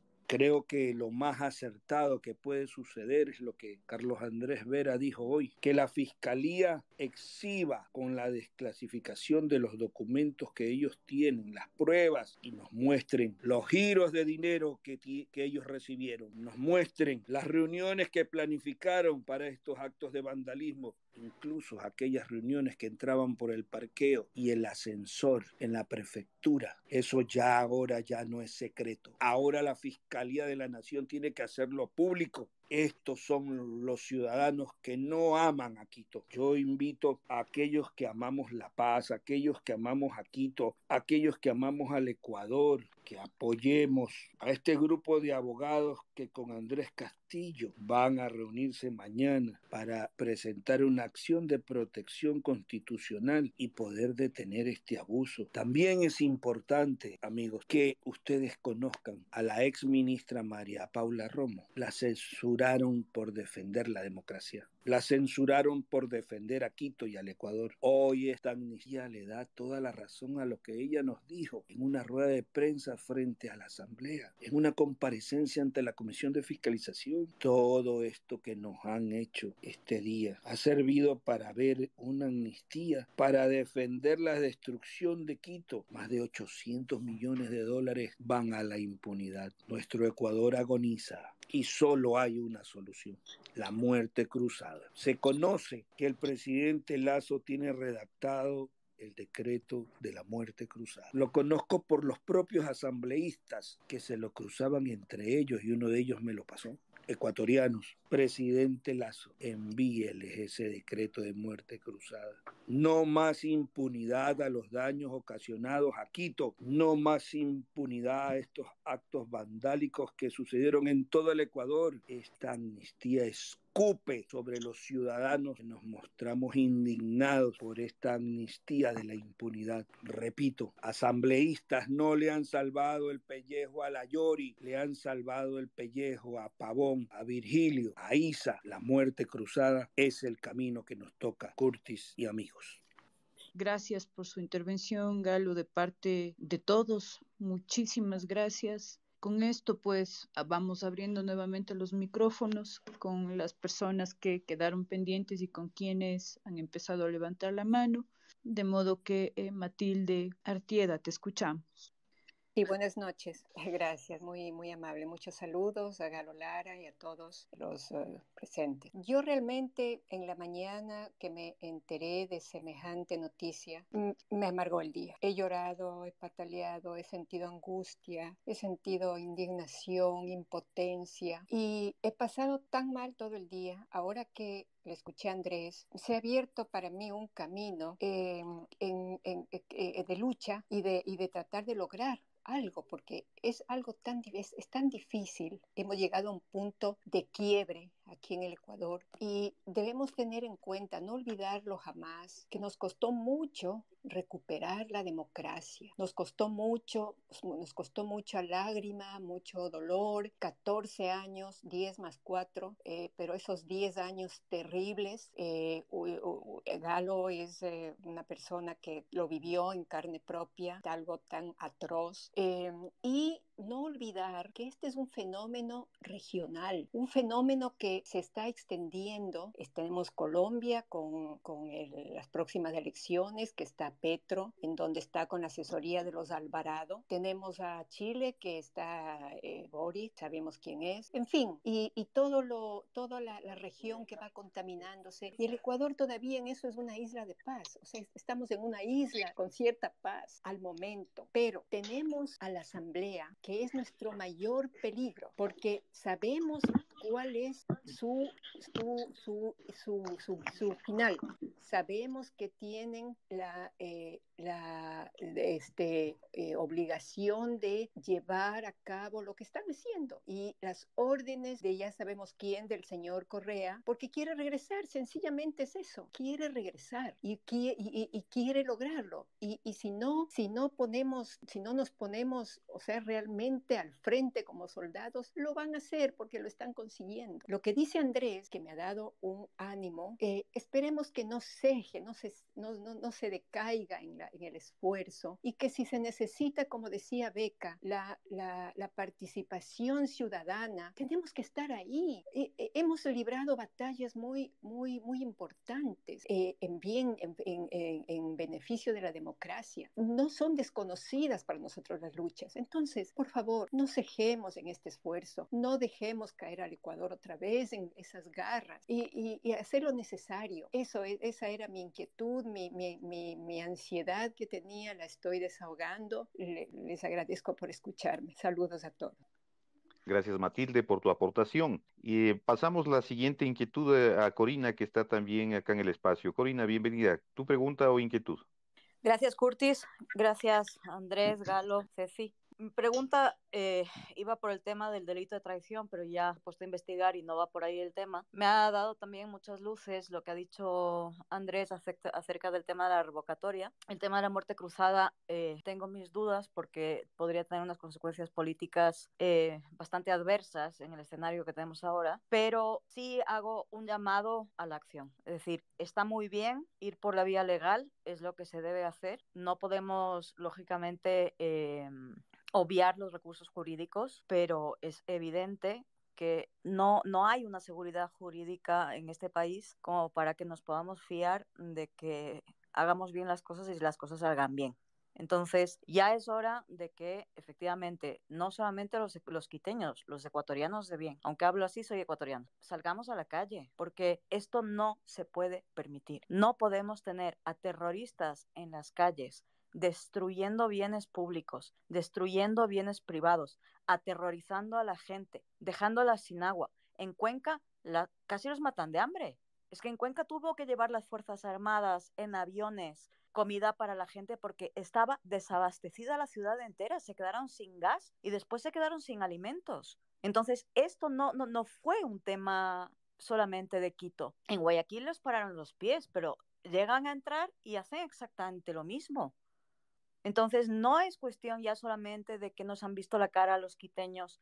No, no, no. Esto ya es un tema de institucionalización completa. de tener la inseguridad jurídica como bandera en un Estado de Derecho. Y eso no se puede permitir, porque el día de mañana terminamos en una guerra civil. Porque el día de mañana, cuando los narcoterroristas que están actuando en el país y degollando gente se ponga a hacer lo mismo que hicieron en el octubre de 2019 y nos aterroricen, pues tendremos que salir a defender lo nuestro. Entonces, esto no se trata ya de un, de, un tema de, de, de unos cuantos politiqueros. No, no, no, no. Es que esto nos estamos jugando el Estado de Derecho en el futuro. Entonces, ya está bien. Nos hemos dormido, la pandemia, todo lo que usted quiera. Pero o salimos a la calle o esto no se termina. Porque lo único que les puede dar pánico a la clase política que nos ha vendido es precisamente que ya dejen de tener la posibilidad de seguir impunes. Y a lo mejor ante la ley pueden seguir impunes porque tienen el poder que tienen y tienen el mangoneo que tienen. Pero ante la gente no. La gente les va a pedir explicaciones y les va a sancionar de la manera que haya que sancionarles. Ya está bien, ya está bien. Si esto sigue pasando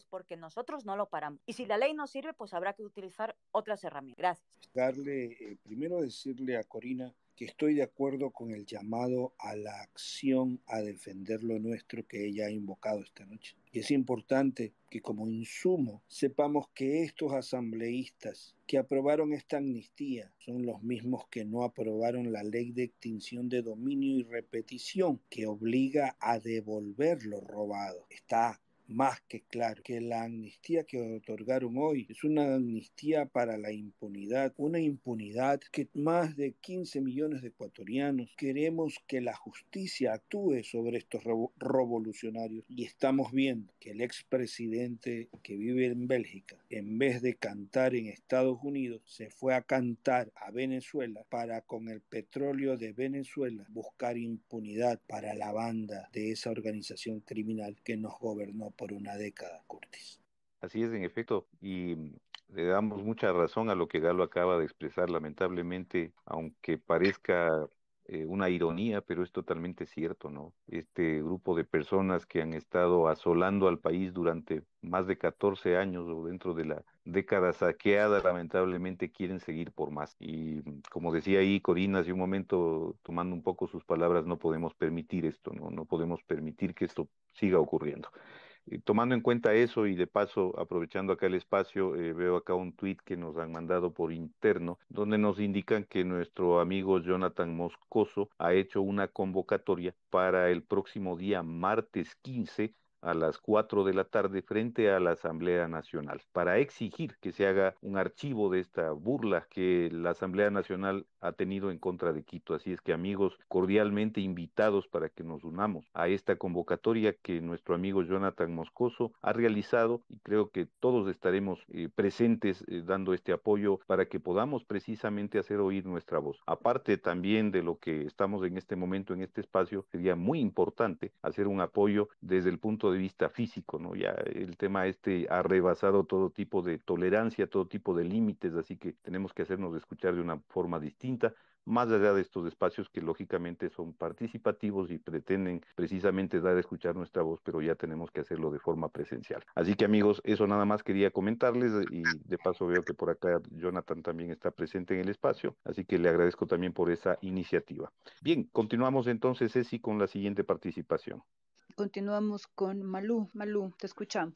Hola, buenas noches. Eh, los saludo desde Guayaquil. La verdad es que yo desde hace mucho tiempo ya he venido sintiendo esa impotencia de que no podamos eh, levantar la voz y hacer sentir de que en realidad estamos cansados de todos estos señores asambleístas que lastimosamente eh, están en esos puestos y que no nos representan para nada. Desde la que aprobaron, incluso también de los de la Corte Constitucional, porque esa Corte Constitucional no respeta para nada la Constitución. Por ejemplo, el, el de reconocer la vida desde la fecundación, ellos cambiaron las cosas y dijeron que no y ahora impusieron de que elijan el tiempo en que en que se debería elegir desde cuándo existe la vida.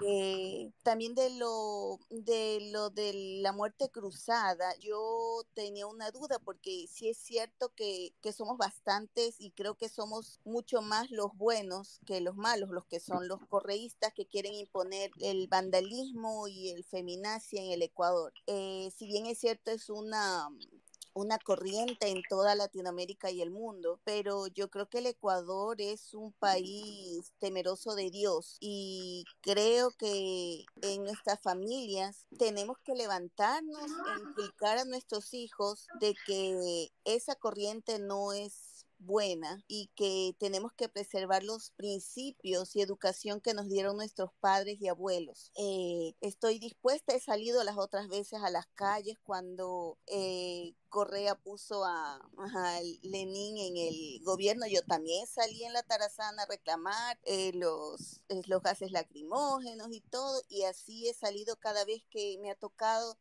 defender lo que yo creo que es lo más honrado y justo para, el, para mi país, no solo para el Ecuador. Qué pena me ha dado por Quito y espero que si ellos deciden, que si ustedes deciden levantarse en Quito, que también lo hagamos en Guayaquil, que así lo hagamos en cada rincón del país, que los asambleístas sientan que ellos no pueden hacer lo que les da la gana y quedar sin impunidad tampoco, que tienen un pueblo que no está de acuerdo. Entonces, bueno, eso es lo que quería decirles y les agradezco por este espacio. De verdad me ha encantado y me, me gusta escuchar. Que Dios los bendiga a todos y los fortalezca. Gracias. Gracias a ti, Malú. Curtis, eh, quisiera mencionar algo respecto a lo que dijo Malú antes de que puedas darle la palabra a, a, la siguiente persona. Y es que a mí lo que me causa preocupación es que supongamos hipotéticamente que la muerte cruzada es la vía. Hipotéticamente, supongamos que es así.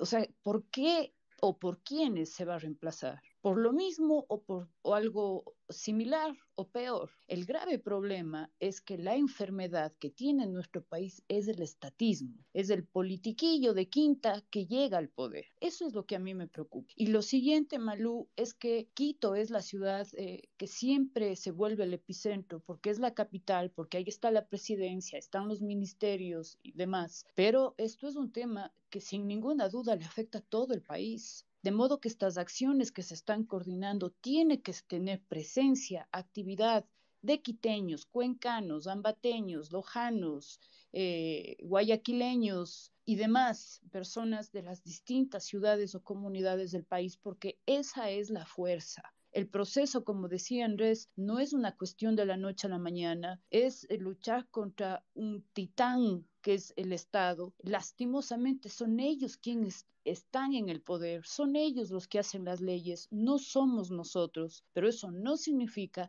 que no nos activemos y que no seamos los ciudadanos quienes empujen el rescate moral que la casta politiquera ya es un hecho indiscutible, que es imposible que lo haga. Ellos no van a hacer el rescate moral que necesita el país y vamos a ser nosotros, la sociedad en su conjunto, quienes hagan eso. Pero hay que tener claro que esto es un tema que le afecta al país. Las leyes son para el país, los daños son para el país. Lastimosamente, Quito es el epicentro y los quiteños no lo merecen, como no lo merecen los ecuatorianos, todos. Eso nada más. Curtis.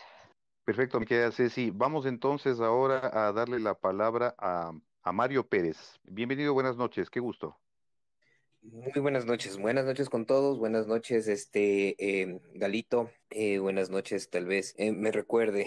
Eh, bueno, voy a iniciar esta situación, eh, mi intervención, eh, recordando un poquito de historia, ¿no? En los años nefastos, cuando realmente hubo esa persecución política, de quien Galo fue víctima. no solo él, sino muchas personas, muchos quienes estuvimos luchando en contra de, ese, de esa dictadura, de ese poderío absoluto en el tiempo de Correa, ¿no?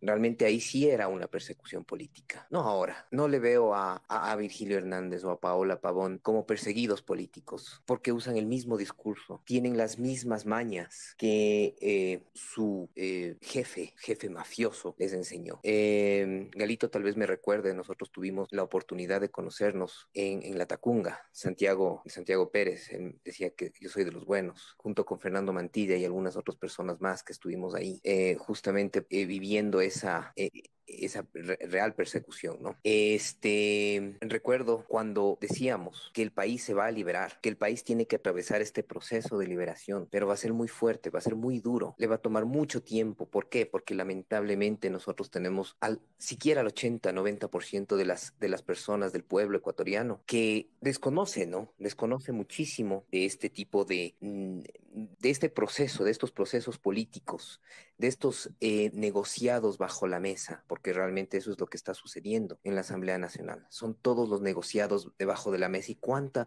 podredumbre existe para las personas al menos que conocemos cómo se dan los procesos ahí. Y yo fui eh, este, afectado eh, y sentenciado por esta situación del 30S y por algunos otros delitos más que realmente no cometí. Y, y sufrimos, sufrimos en carne propia esta situación. Yo vivo en el centro histórico de Quito, que es literal donde las papas queman, no solo queman, arden. Aquí es donde se vive toda esa destrucción de todos estos grupos que no se llaman, que, que, al menos a mí no me gusta llamarles políticos, estos grupos destructivos, estos grupos que tienen la mala fe de destruir el patrimonio, de incendiar las mentes de los ecuatorianos, porque se aprovechan, porque se aprovechan de que no existe oportunidad en el Ecuador para prepararse, no existe oportunidad en el Ecuador para crear una ideología independiente y lamentablemente como alguna otra compañera eh, vecina dijo, eso es a nivel, o sea, no, no solo se sucede aquí en el Ecuador. Se aprovechan de todo Latinoamérica, de todas las personas a nivel Pero para eso estamos nosotros, para formar esos núcleos, trabajar en nuestros barrios, poder pasar la voz, poder inculcar a las personas que desconocen de esto, explicarles realmente lo que está sucediendo. Porque obviamente en los medios de comunicación, en las noticias, en estos foros, en estos espacios, nosotros tendemos a utilizar palabras muy técnicas. Pero para, eh, para la mayoría de las personas comunes y corrientes, estas palabras, estas, estas frases, este vocablo que nosotros utilizamos, se les hace muy complicado. Entonces, mi invitación como ciudadano es tratar de nosotros inculcar, o más bien dicho, transmitir este mensaje, transmitir lo que realmente está sucediendo, pero en palabras de pueblo, en palabras que el vecino va a entender. Con eso nosotros podríamos comenzar a reforzar en nuestros barrios, en nuestro sector, esos núcleos como para que la gente ya deje, se, se despoje de, de, de, de, cómo el, el, el eh, discurso popular, el discurso correísta, digamos, ¿no? O sea, el, el, discurso popular de que sí, que, que el pobre y que, y que les tiene eh, hipnotizados todavía a estas, estas personas que lamentablemente le siguen, eh, son, y hay muchos seguidores de Correa aún, ¿no? Pero por ignorancia más que por realmente convicción. Entonces nosotros tenemos que tratar de trabajar desde ese punto también, ¿no? Agradezco y felicito este espacio, mando saludos a mi querido amigo Galo y a todos ustedes quienes están escuchando en vista de que es importantísimo unirnos, dejando atrás esas ideologías, ya pensando más en nosotros como ciudadanos, pensando más en nosotros como quiteños, como ecuatorianos, como una sola nación. Muchísimas gracias. Curtis, eh, quiero agradecer las palabras de este amigo. Mire, el mundo es tan corto, ¿no? Si nos encontramos en la cárcel de la Tacunga, en un lugar que se llama Transitoria, en mi caso, en mi celda le retiraron ellos el letrero de celda de castigo y luego que reclamamos por nuestros derechos pudimos vernos las caras y conocernos. Qué mundo más pequeño para en un space encontrar a alguien que tuve el privilegio de conocerlo en ese campo de entrenamiento que fue la cárcel. Inmenso abrazo y mi gratitud por esa amistad y por esas palabras. Gracias, Curti. Gracias, sí, gracias por la intervención. Te escuchamos, Angie Falcón. Eh, saludos, muy buenas noches con todos y realmente quiero dar un fuerte abrazo y un saludo especial a los patriotas, estas eh, personas, estos seres humanos que realmente aman a Ecuador, no solo Quito como quiteños, sino me siento muy contenta de escuchar a otros hermanos de otras provincias eh, que se han solidarizado con Quito y nosotros los quiteños auténticos de cepa que hemos nacido en el centro histórico y hemos luchado cada día por nuestra ciudad. Sí, realmente como nos dijo una vecina, es totalmente indignante que da ganas de sentarse a llorar de tanta cosa que nos han hecho, que realmente yo creo que somos súper valientes de estar tan psicológicamente y emocionalmente equilibrados cada día, porque si no escuchas una noticia de lo que ha hecho la Corte, la, la Asamblea, realmente nos desquiciaríamos todos psicológicamente, realmente. Como quiteña, como pequeña comerciante que fuimos duramente porque nadie se imaginó que solo esas protestas iban a durar 15 días, 11 días para los que la, luchamos día a día trabajando el alimento, que hemos creído en nuestro país, que hemos invertido nuestros ahorros, nuestro capital para dar trabajo, para nosotros también seguir adelante como pymes. Esos 15 días para nosotros fue realmente crucial para tener bastantes pérdidas. Yo no quiero sumar los que perdieron un millón, cien mil, veinte mil, cinco mil. Cada persona persona que apuesta por su país perdió mucho dinero en esos 11 días. Y yo tuve también comerciantes de mi área donde las cuentas bancarias saltaron con la cantidad de cheques devueltos y protestados porque nadie se imaginó que iba a durar esos días. Nadie pudo parar que no les depositen los cheques. Yo tengo montones y montones de casos que nos pasó solo en esos 11 días y cómo la angustia nos sometía a nosotros los pequeños comerciantes. O sea, nadie se imagina lo que es sudarle tantos años para que en un momento como ese, aparte de la deblaque económica que veníamos luchando, al menos en mi área en la época de Correa, y con un alcalde Barrera que realmente quitó el dinero, desalojó el dinero a los pequeños comerciantes de Quito, por eso perdió Quito en la reelección. Realmente es durísimo y es doloroso haber escuchado esta noticia que nosotros los quiteños estamos tan indignados. En segundo lugar, yo me ofrezco porque me, me, interesó todas las propuestas que estaban haciendo, que en realidad toca ya tener acciones, acciones concretas. Eh, dentro de, de, mi sector, yo me ofrezco porque me encantó esa idea mediata en relación a la revocatoria de mandato de los asambleístas, a recolectar firmas en mi sector porque también he sido una persona que ha sido participante y también en la comunidad y he tenido relaciones con municipio, con el Consejo Provincial, gracias al liderazgo con un grupo muy querido del Cabildo Mirasierra aquí en el Valle de los Chillos. Me ofrezco a recolectar firmas, firmas si es que se ponen firme lo que es la revocatoria de mandato de los asambleístas. Yo me ofrezco a movilizar aquí en el sector a todas las personas que nos sentimos indignados como quiteños, a la zozobra que nos mantuvieron aquí, porque los videos nos llegaban de la cantidad de gente, de lo que nos pasaba, de que venían con palos, que venían camiones, minis camiones de gente movilizada. Abría la puerta y usted pensaba que venían a vender fruta, lo que entraban era bajaba gente, yo no sé de qué sectores, con palos y piedras en cada sector y cada persona que lo vivimos fue realmente doloroso de sentarse a llorar, porque yo creo que muchos lloramos por Quito, porque lo único que nos interesaba era trabajar y dar de comer a nuestros hijos. Yo soy una de las indignadas y me ofrezco que si se ponen firme, que los líderes que van saliendo en este momento, me ofrezco a recolectar firmas en la medida de lo posible por mi trabajo, porque llego 8 de la noche, 8 de la mañana salgo a trabajar y llego 8, 8 y media a mi casa, pero yo me ofrezco a recolectar firmas para la revocatoria de mandato. Es la acción que yo puedo ofrecer porque esto realmente es indignante que sigan burlándose de nosotros los quiteños y del Ecuador entero, porque hay una crisis institucional de corrupción y recordemos que esto viene de las mafias de los grupos de Puebla y de Sao Paulo que lo tienen muy detalladamente, muy detallado. Y lo peor que a mí me llamaron que me llamaron racista porque yo he denunciado y siempre denuncio a los líderes indígenas de lo que están haciendo y lo que ponen en sus tweets.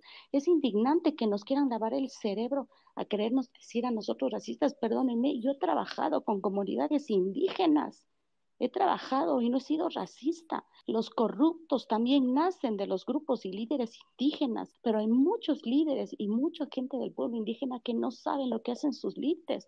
A mí me llamaban esos días personas de Cotopaxi, me decían, doña Angie, ¿qué hago? Mi mamá de 80 años le quiere multar con 100 dólares si no sube a Quito a la marcha. Me llamaban a mí de Cotopaxi y yo le dije, ¿qué le pasa? No le mande a su mamá. No le importa que le quiten el agua 170, hemos de reunir y pagamos la multa, pero a una señora de 80 años, eso me llamaban a mí en esa época, a decirme, a contarme todas las anécdotas directamente de gente de Cotopaxi. Así les obligaban, no les importaban que sean ancianos. Eso es terrible y eso me indigna porque yo conozco al pueblo indígena porque he sido voluntaria de trabajar en la pastoral en el pueblo indígena y estos líderes no representan tampoco a su pueblo indígena porque para todos nos contra la corrupción, de donde seamos, europeos, latinos, hispanos, afroamericanos, a todos nos entra el bicho de la corrupción. Y eso me lamento y me duele lo que han hecho con Quito hoy y se merecen que salgan de esos puestos donde ganan los sueldos que nosotros pagamos en impuestos día a día, tratando de estar al día en el SRI para que una factura electrónica sea autorizada. Es indignante lo que han hecho con Quito. Y muchas gracias a estos grandes patriotas que tenemos y que están en este espacio y que van a dar también esa gota de trabajo para sacar a este Ecuador que tanto lo necesita. Gracias, Angie, por tu valiosísima opinión, por tu contribución, por tu aporte. Miren, amigos, en este caso tenemos una, un claro ejemplo de, de lo que es el pueblo, el pueblo real del Ecuador. No gente pagada ni gente sobornada, ni gente que habla simplemente por que le den algo a, cambio, sino gente que habla realmente con lo que siente, con lo que quiere, con lo que necesita. Gracias Angie por tu contribución, por tu aporte, que por cierto muy valioso. Quería aprovechar antes de pasar a la siguiente persona que está acá en el micrófono, eh, a recordarles amigos que el día de mañana a las 11 de la mañana estaremos en el Hotel Dan Carton, eh, en este caso con Andrés Castillo, quien hará la convocatoria o ha hecho la convocatoria a esta rueda de prensa que se llevará a cabo en el Hotel Dan Carton el día de mañana a las 11 de la mañana. Eh, por si acaso, la dirección es en la Avenida República del Salvador y Portugal, acá en la ciudad de Quito, ¿no? Entonces, les invito para que se sumen a esta convocatoria y que puedan estar presentes dándole el apoyo a nuestro amigo Andrés Castillo Maldonado. Bien, eh, vamos entonces en este momento a darle la palabra, el micrófono a la siguiente persona, a la siguiente aportación, que es nuestra amiga Lucy Vega. Bienvenida, buenas noches, qué gusto saludarte. Buenas noches, muchas gracias por la oportunidad y felicitándoles a todas las personas que han hablado con, yo diría, con el corazón en la mano. Eh, yo estoy muy de acuerdo con todo lo que se ha dicho. Eh, Básicamente, quisiera yo rescatar tres puntos un poquito. Es el que nosotros no debemos ser ingenuos. El primer punto, dado que llevamos ya una década y más de este socialismo, un socialismo que está a nivel de Latinoamérica, un socialismo que sabemos de dónde viene, que se alimenta del caos, que se alimenta de las generaciones jóvenes que han sido adoctrinadas y que lamentablemente continúan, porque si nosotros revisamos simplemente los libros de de texto, perdón, es una falacia y que eh, realmente es una lucha, es una lucha dura. O sea, no, no debemos ser realistas en que nos vamos a ir contra la corriente, sí, pero que es necesario. Es necesario porque eh, una palabra que se ha dicho hoy también es que debemos ser patriotas. Debemos también en esto, en el segundo punto, es dejar la comodidad. Dejar la comodidad, armarnos de valor, ya no solo contentarnos con estar en el Twitter, estar en el Facebook y en redes sociales, es necesario salir a la calle, es necesario manifestar, manifestar esta inconformidad y sobre todo el que vean que tenemos dignidad, porque ya no es posible. Lo último que el hombre o el ser humano puede perder es la dignidad. Hemos visto eh, cómo los movimientos de todo tipo están financiados por este socialismo. Eh, grupos feministas totalmente vandálicos, porque hay dinero del socialismo. Lo que pasó con Quito y con todo el eh, todo el vandalismo de octubre fueron financiados. Hay dinero ahí, dinero de la mafia, dinero del narcotráfico, dinero del terrorismo, pero es necesario vencer esta comodidad, ser valiente. Y en eso yo realmente respeto mucho a Galo Lara porque se enfrentó contra un poder y está digno y valiente ahora hablándonos y siendo ejemplo. Creo que es hora que todos los ecuatorianos que somos dignos eh, seamos ejemplo para las futuras generaciones. Ya no más agachar la cabeza, ya no más estar en silencio, ya no más solamente contentarnos con, con las redes sociales, como comento. Es hora de salir a la calle, es hora de manifestar esta indignación que sentimos y de apoyar las acciones que se hagan con esa presencia multitudinaria en las calles, no solamente en Quito, que claro, Quito fue la ciudad que más fue afectada, por eso es que ahora es la ciudad que mayor desempleo tiene, porque no se recuperó de octubre de 2019 y vino la pandemia. Entonces, sí, Quito es la ciudad más golpeada, pero también es, lo es el Ecuador. Y entonces, eh, ahora eh, vendría el tercer punto, que es lo que quiero plantear, porque a más de salir a las calles, yo creo que debemos ser estratégicos y una de las cosas que yo quisiera proponer y que quisiera que, que se vialice estas manifestaciones es que es necesario ya formar una plataforma, un sitio, no sé si web, si a través de una página de Facebook, un sitio que sea justamente construido por personas voluntarias y en donde se haga un llamamiento a todas las organizaciones de base, a todas aquellas personas que quieran liderar esta manifestación de indignación, para poder saber exactamente cuál es la siguiente manifestación, en qué día, a qué hora, y poder desde ese, ese, ese sitio informativo centralizado compartir y motivar y hacer este trabajo de, de, de enseñar a las nuevas generaciones, de abrirles los ojos, porque realmente están adoctrinados, pero tenemos que hacer ese trabajo y tiene que ser hoy. Entonces, eh, las, lo que yo quisiera proponer es que se haga esta, esta plataforma eh, física, pero también virtual, para poder coordinar, para poder organizar todas las movilizaciones a nivel de Ecuador, que se hagan en la misma fecha, que se hagan en la misma hora y que, que sea realmente una noticia, que se mueva a los medios para que realmente tenga el impacto que, que debe ser, que demuestre la inconformidad que tenemos los ecuatorianos con el sistema político que ahora tenemos, porque ya esto ya fue la gota que colmó el vaso. Entonces, eso es lo que yo quisiera proponer, además de reclutar las organizaciones de base que deben haber un montón, qué sé yo, el barrio La Floresta, muchos líderes que manejan a estos grupos que se pueden ir sumando de todo tipo y que podemos hacer un trabajo coordinado, algo que realmente genere impacto. Eso e, es la propuesta que yo quería comentarles. Obviamente siempre nosotros en, Twitter, en Facebook, estamos dedicándole un tiempo de nuestro trabajo realmente a informar con verdad, porque sabemos que tenemos trolls pagados desde México, desde Venezuela, que lo que generan es justamente eh, dan, hacen leña para avivar el fuego, el fuego de la mentira que mueve al socialismo para generar el caos. Muchas gracias y, y pues hasta aquí nomás mi intervención en honor al tiempo y siempre cuenten conmigo para toda esta manifestación. Gracias. Gracias, Lucy. Una cosa antes de darle la palabra a Ceci con la siguiente participación, quería mencionarte, en este caso, en respuesta un poco a lo que tú acabas de comentar, que es muy valioso, por cierto, tu aportación, el hecho de que mm, los canales que de alguna manera podemos nosotros ir generando son muy importantes canales de comunicaciones.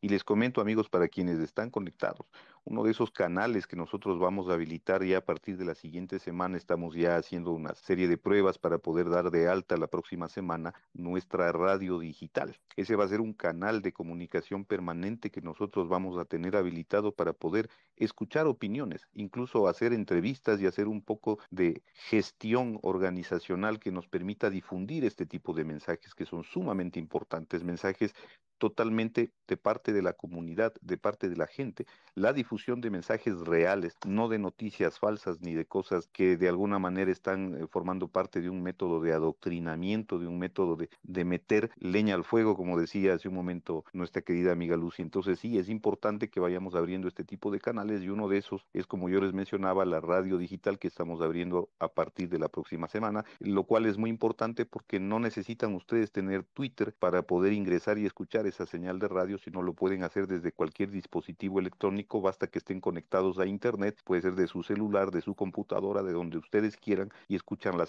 la señal de radio. Entonces, a partir de la próxima semana estaremos haciéndoles llegar el enlace para nuestra señal de radio que ustedes puedan escucharla en línea por medio de Internet. Eso quería complementar como algo muy importante también para sumar a la temática que se está eh, hablando en esta noche. Continuamos, entonces con la siguiente participación. Continuamos con Avide. Avide, te escuchamos. Hola, muy buenas noches. Mi, mi seudónimo es Avidé y mi perfil es un ojo delirante, surrealista, que mira expectante todo lo que sucede en nuestro país. Soy seguidora de Curtis, soy seguidora de Marco Serrano, soy una tuitera democrática. Mi pregunta, porque tengo muchas dudas, es basándome en una cronología de estos tres últimos días. Hace dos días o tres días tuvimos un, una intervención en la Asamblea en donde por un voto se salva Yori para no llegar a una muerte cruzada. ¿Qué visión tenemos de eso? ¿Cuál es el papel que juega ahí el Partido Social Cristiano? ¿Qué es lo que se pretende? Y luego tenemos al día siguiente una amnistía, una amnistía a todos estos gentes de la CONAIE, de Pachacuti, que aparentemente estaban alineados con UNES y con el Partido Social Cristiano. Y de pronto son disidentes y se pelean. Y vamos a las amnistías. ¿Cuál fue el pacto? Esa es mi pregunta, porque quisiera tener claro quién es quién y cómo actúan en este país. ¿Se sacrificó a Fernando Villavicencio porque votó a favor de la amnistía? ¿Qué es lo que se manejó debajo de la, del mantel? También quiero añadir que si bien me escondo en un seudónimo de Avide y un ojo delirante, porque yo he sido perseguida política y he sido amenazada y mis hijos perseguidos también con No me ha quedado más que protegerme después de también haber sido tumbada mis cuentas de Twitter por muchas ocasiones. Soy ecuatoriana de nacimiento, quiteña, muy honrosa de mis padres. Vivo en Guayaquil, mis hijos son guayaquileños, por tanto me denomino la cholonga, una mezcla de cholo con longo, muy orgullosa, pero aterrada de ver todos estos pactos debajo de los manteles. Quisiera que ustedes me den una visión más clara de qué es realmente lo que está viviendo la política en el Ecuador. Muchas gracias por el espacio y saludos para todos. No sé, Galito, Andrés, eh, cualquiera de ustedes dos que quiera contestar la inquietud de Avide. Yo sigo todavía aquí, a pesar de que ya me despedí, pero con muchísimo gusto. Eh, bueno, Avide, ciertamente que eh, los, los pactos políticos forman parte de la democracia y deben estar ahí siempre. Lo importante es que estos siempre sean confesables que aun cuando se haya hecho entre gallos y medianoche, no tengan ningún problema en esclarecerlos a la luz del día. La misma asamblea que hace ocho días se quejaba porque la señora Yori les apagó la luz y clausuró una sesión, se junta en 99 voluntades ayer para pagar la poca luz de esperanza que teníamos los quiteños de que se haga justicia con esta ciudad. Y a mí sí me queda en tela de duda de qué tipo o de qué tamaño pueden ser los pactos, porque ya que le hayan torcido el brazo a Villavicencio y que en una lógica de absoluto desconocimiento de la comunicación política diga que le arrinconaron, bueno, cuando uno arrincona a alguien es porque sabe algo inconfesable o porque forma parte de algún pecado. Y después pretender argumentar lo que yo les decía hace un momento atrás, que estamos frente a los pactos de la Moncloa, es una caricatura, una caricatura de un pacto político. Es decir, los pactos de la Moncloa se dieron después de la más cruenta dictadura y una guerra civil que tuvo España con Franco a la, cabeza del gobierno y con los partidos políticos absolutamente destrozados y con la corona desconocida por todos y llegaron a un acuerdo que buscaban el perdón y olvido que se olvidaron inclusive hasta de los crímenes de Franco, ¿no? Es decir, en función de rescatar el Estado de Derecho en esa España tan golpeada por la dictadura, llegan a los acuerdos de la Moncloa para retomar el, el proceso democrático. Pero acá que se diga que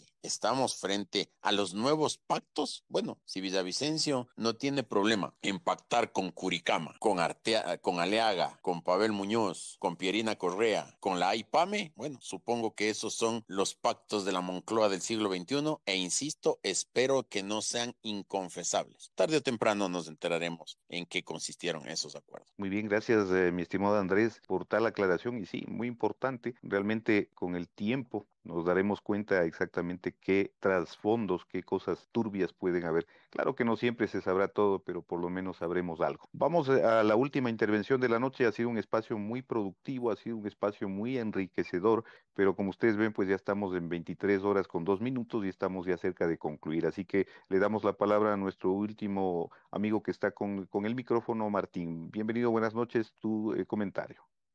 Muy buenas noches, qué gusto escuchar las intervenciones de Andrés y realmente de todos eh, este, este impulso que han tomado. Pues los mismos que estaban defendiendo ayer el vandalismo del feminismo, hoy se indignan con este chilazo de la asamblea. Los patriotas condenamos, y, los quiteños también condenamos el vandalismo del fútbol, de los indigenistas, de los feministas. Mi pregunta es, ¿dónde están los que rayaron ayer el centro de Quito cuando las policías fueron abusadas en octubre del 2019? Y también puedo decir una cosa, que sí, los adoctrinados podemos también salir del adoctrinamiento, pues octubre del 2019 me sirvió para salir del progresismo, pues me di cuenta que es una ideología perversa y que impulsa barbarie. Y para los que no sabíamos, eh, Zaffaroni es el presidente de la Corte Interamericana de Derechos Humanos, un juez que promueve el garantismo y un juez que también promueve el abolicionismo punitivista. Es el mismo que bancan los correístas y los kirchneristas. Y claro, cuando subió a la Corte Interamericana de Derechos Humanos, me acuerdo que en Twitter estaba en tendencia los correístas aplaudiendo a Zaffaroni. El mismo que pedía la amnistía de estos delincuentes.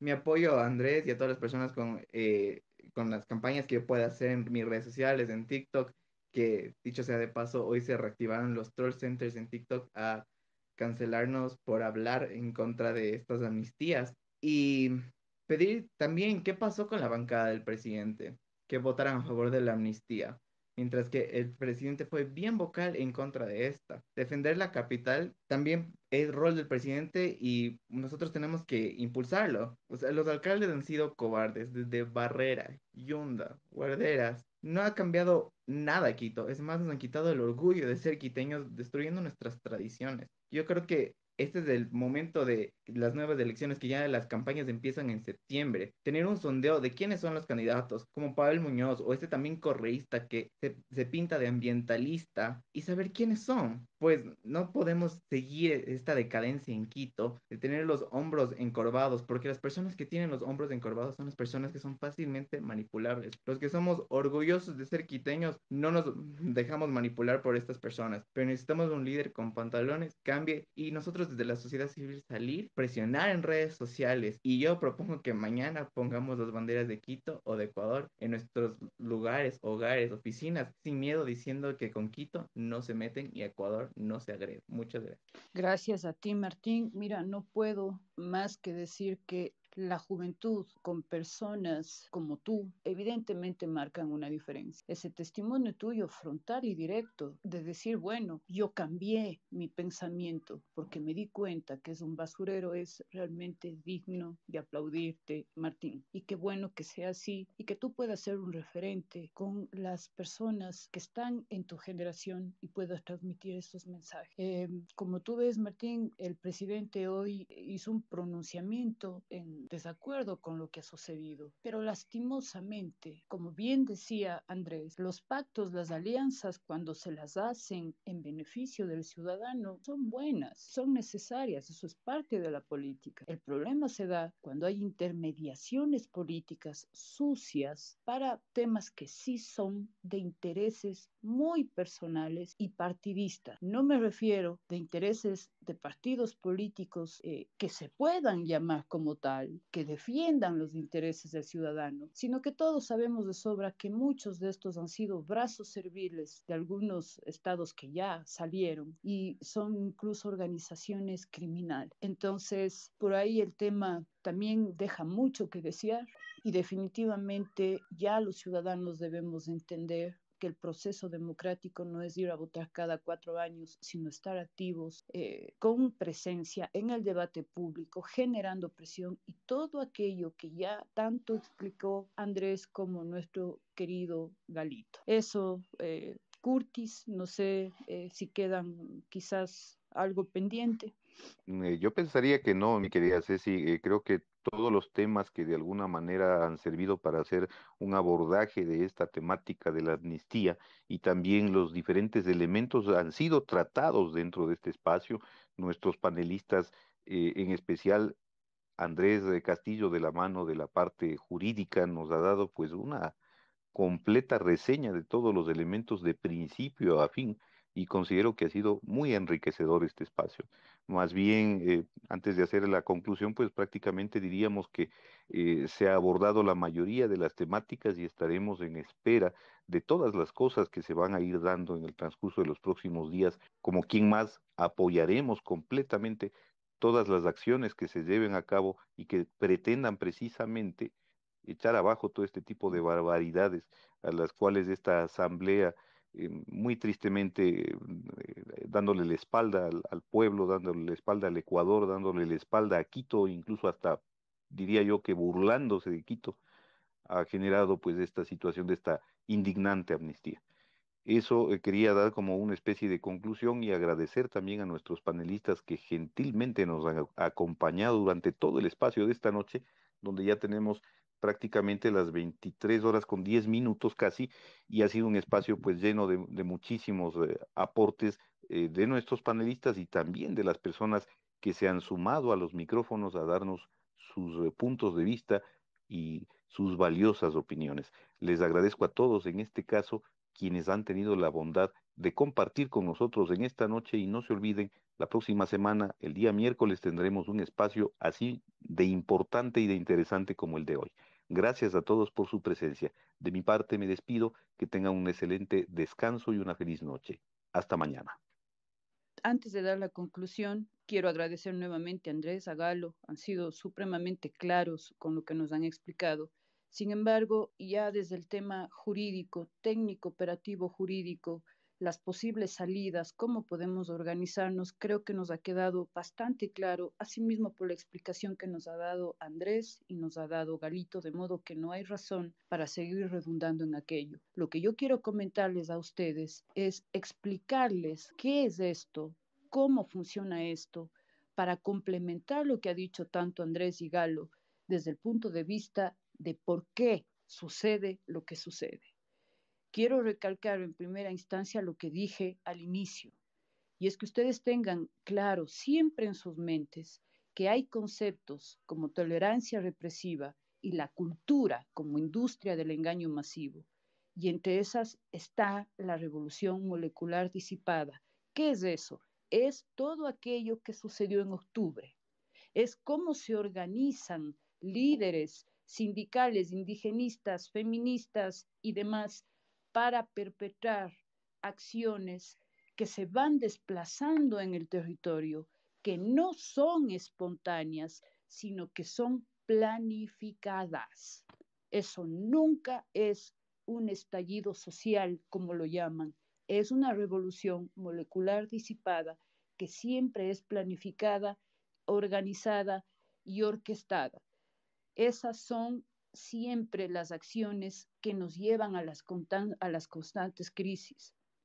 Tengan ustedes en cuenta que ciertos medios de comunicación nos han vendido la pálida idea de que estos eventos tienen como objetivo defender las protestas antigubernamentales y repeler disque los ataques y la indiferencia del Estado mediante manifestaciones pacíficas que buscan, entre comillas, simplemente ser escuchadas. ¿Por qué se manifiestan y por qué dicen esto? Porque lo que buscan estos tipos de revoluciones moleculares disipadas, que son un tipo de guerrilla urbana, es ser validado y tener el reconocimiento social. Quieren funcionar como una señal de moral, como la voz y visibilidad de grupos identitarios y colectivos que dicen no tener espacio cuando tienen todo el apoyo mediático que ustedes puedan imaginarse y además la complicidad de gobernantes. Me refiero a quienes están en el poder de manera generalizada. Toda esa idea de reconocimiento social para ellos justifica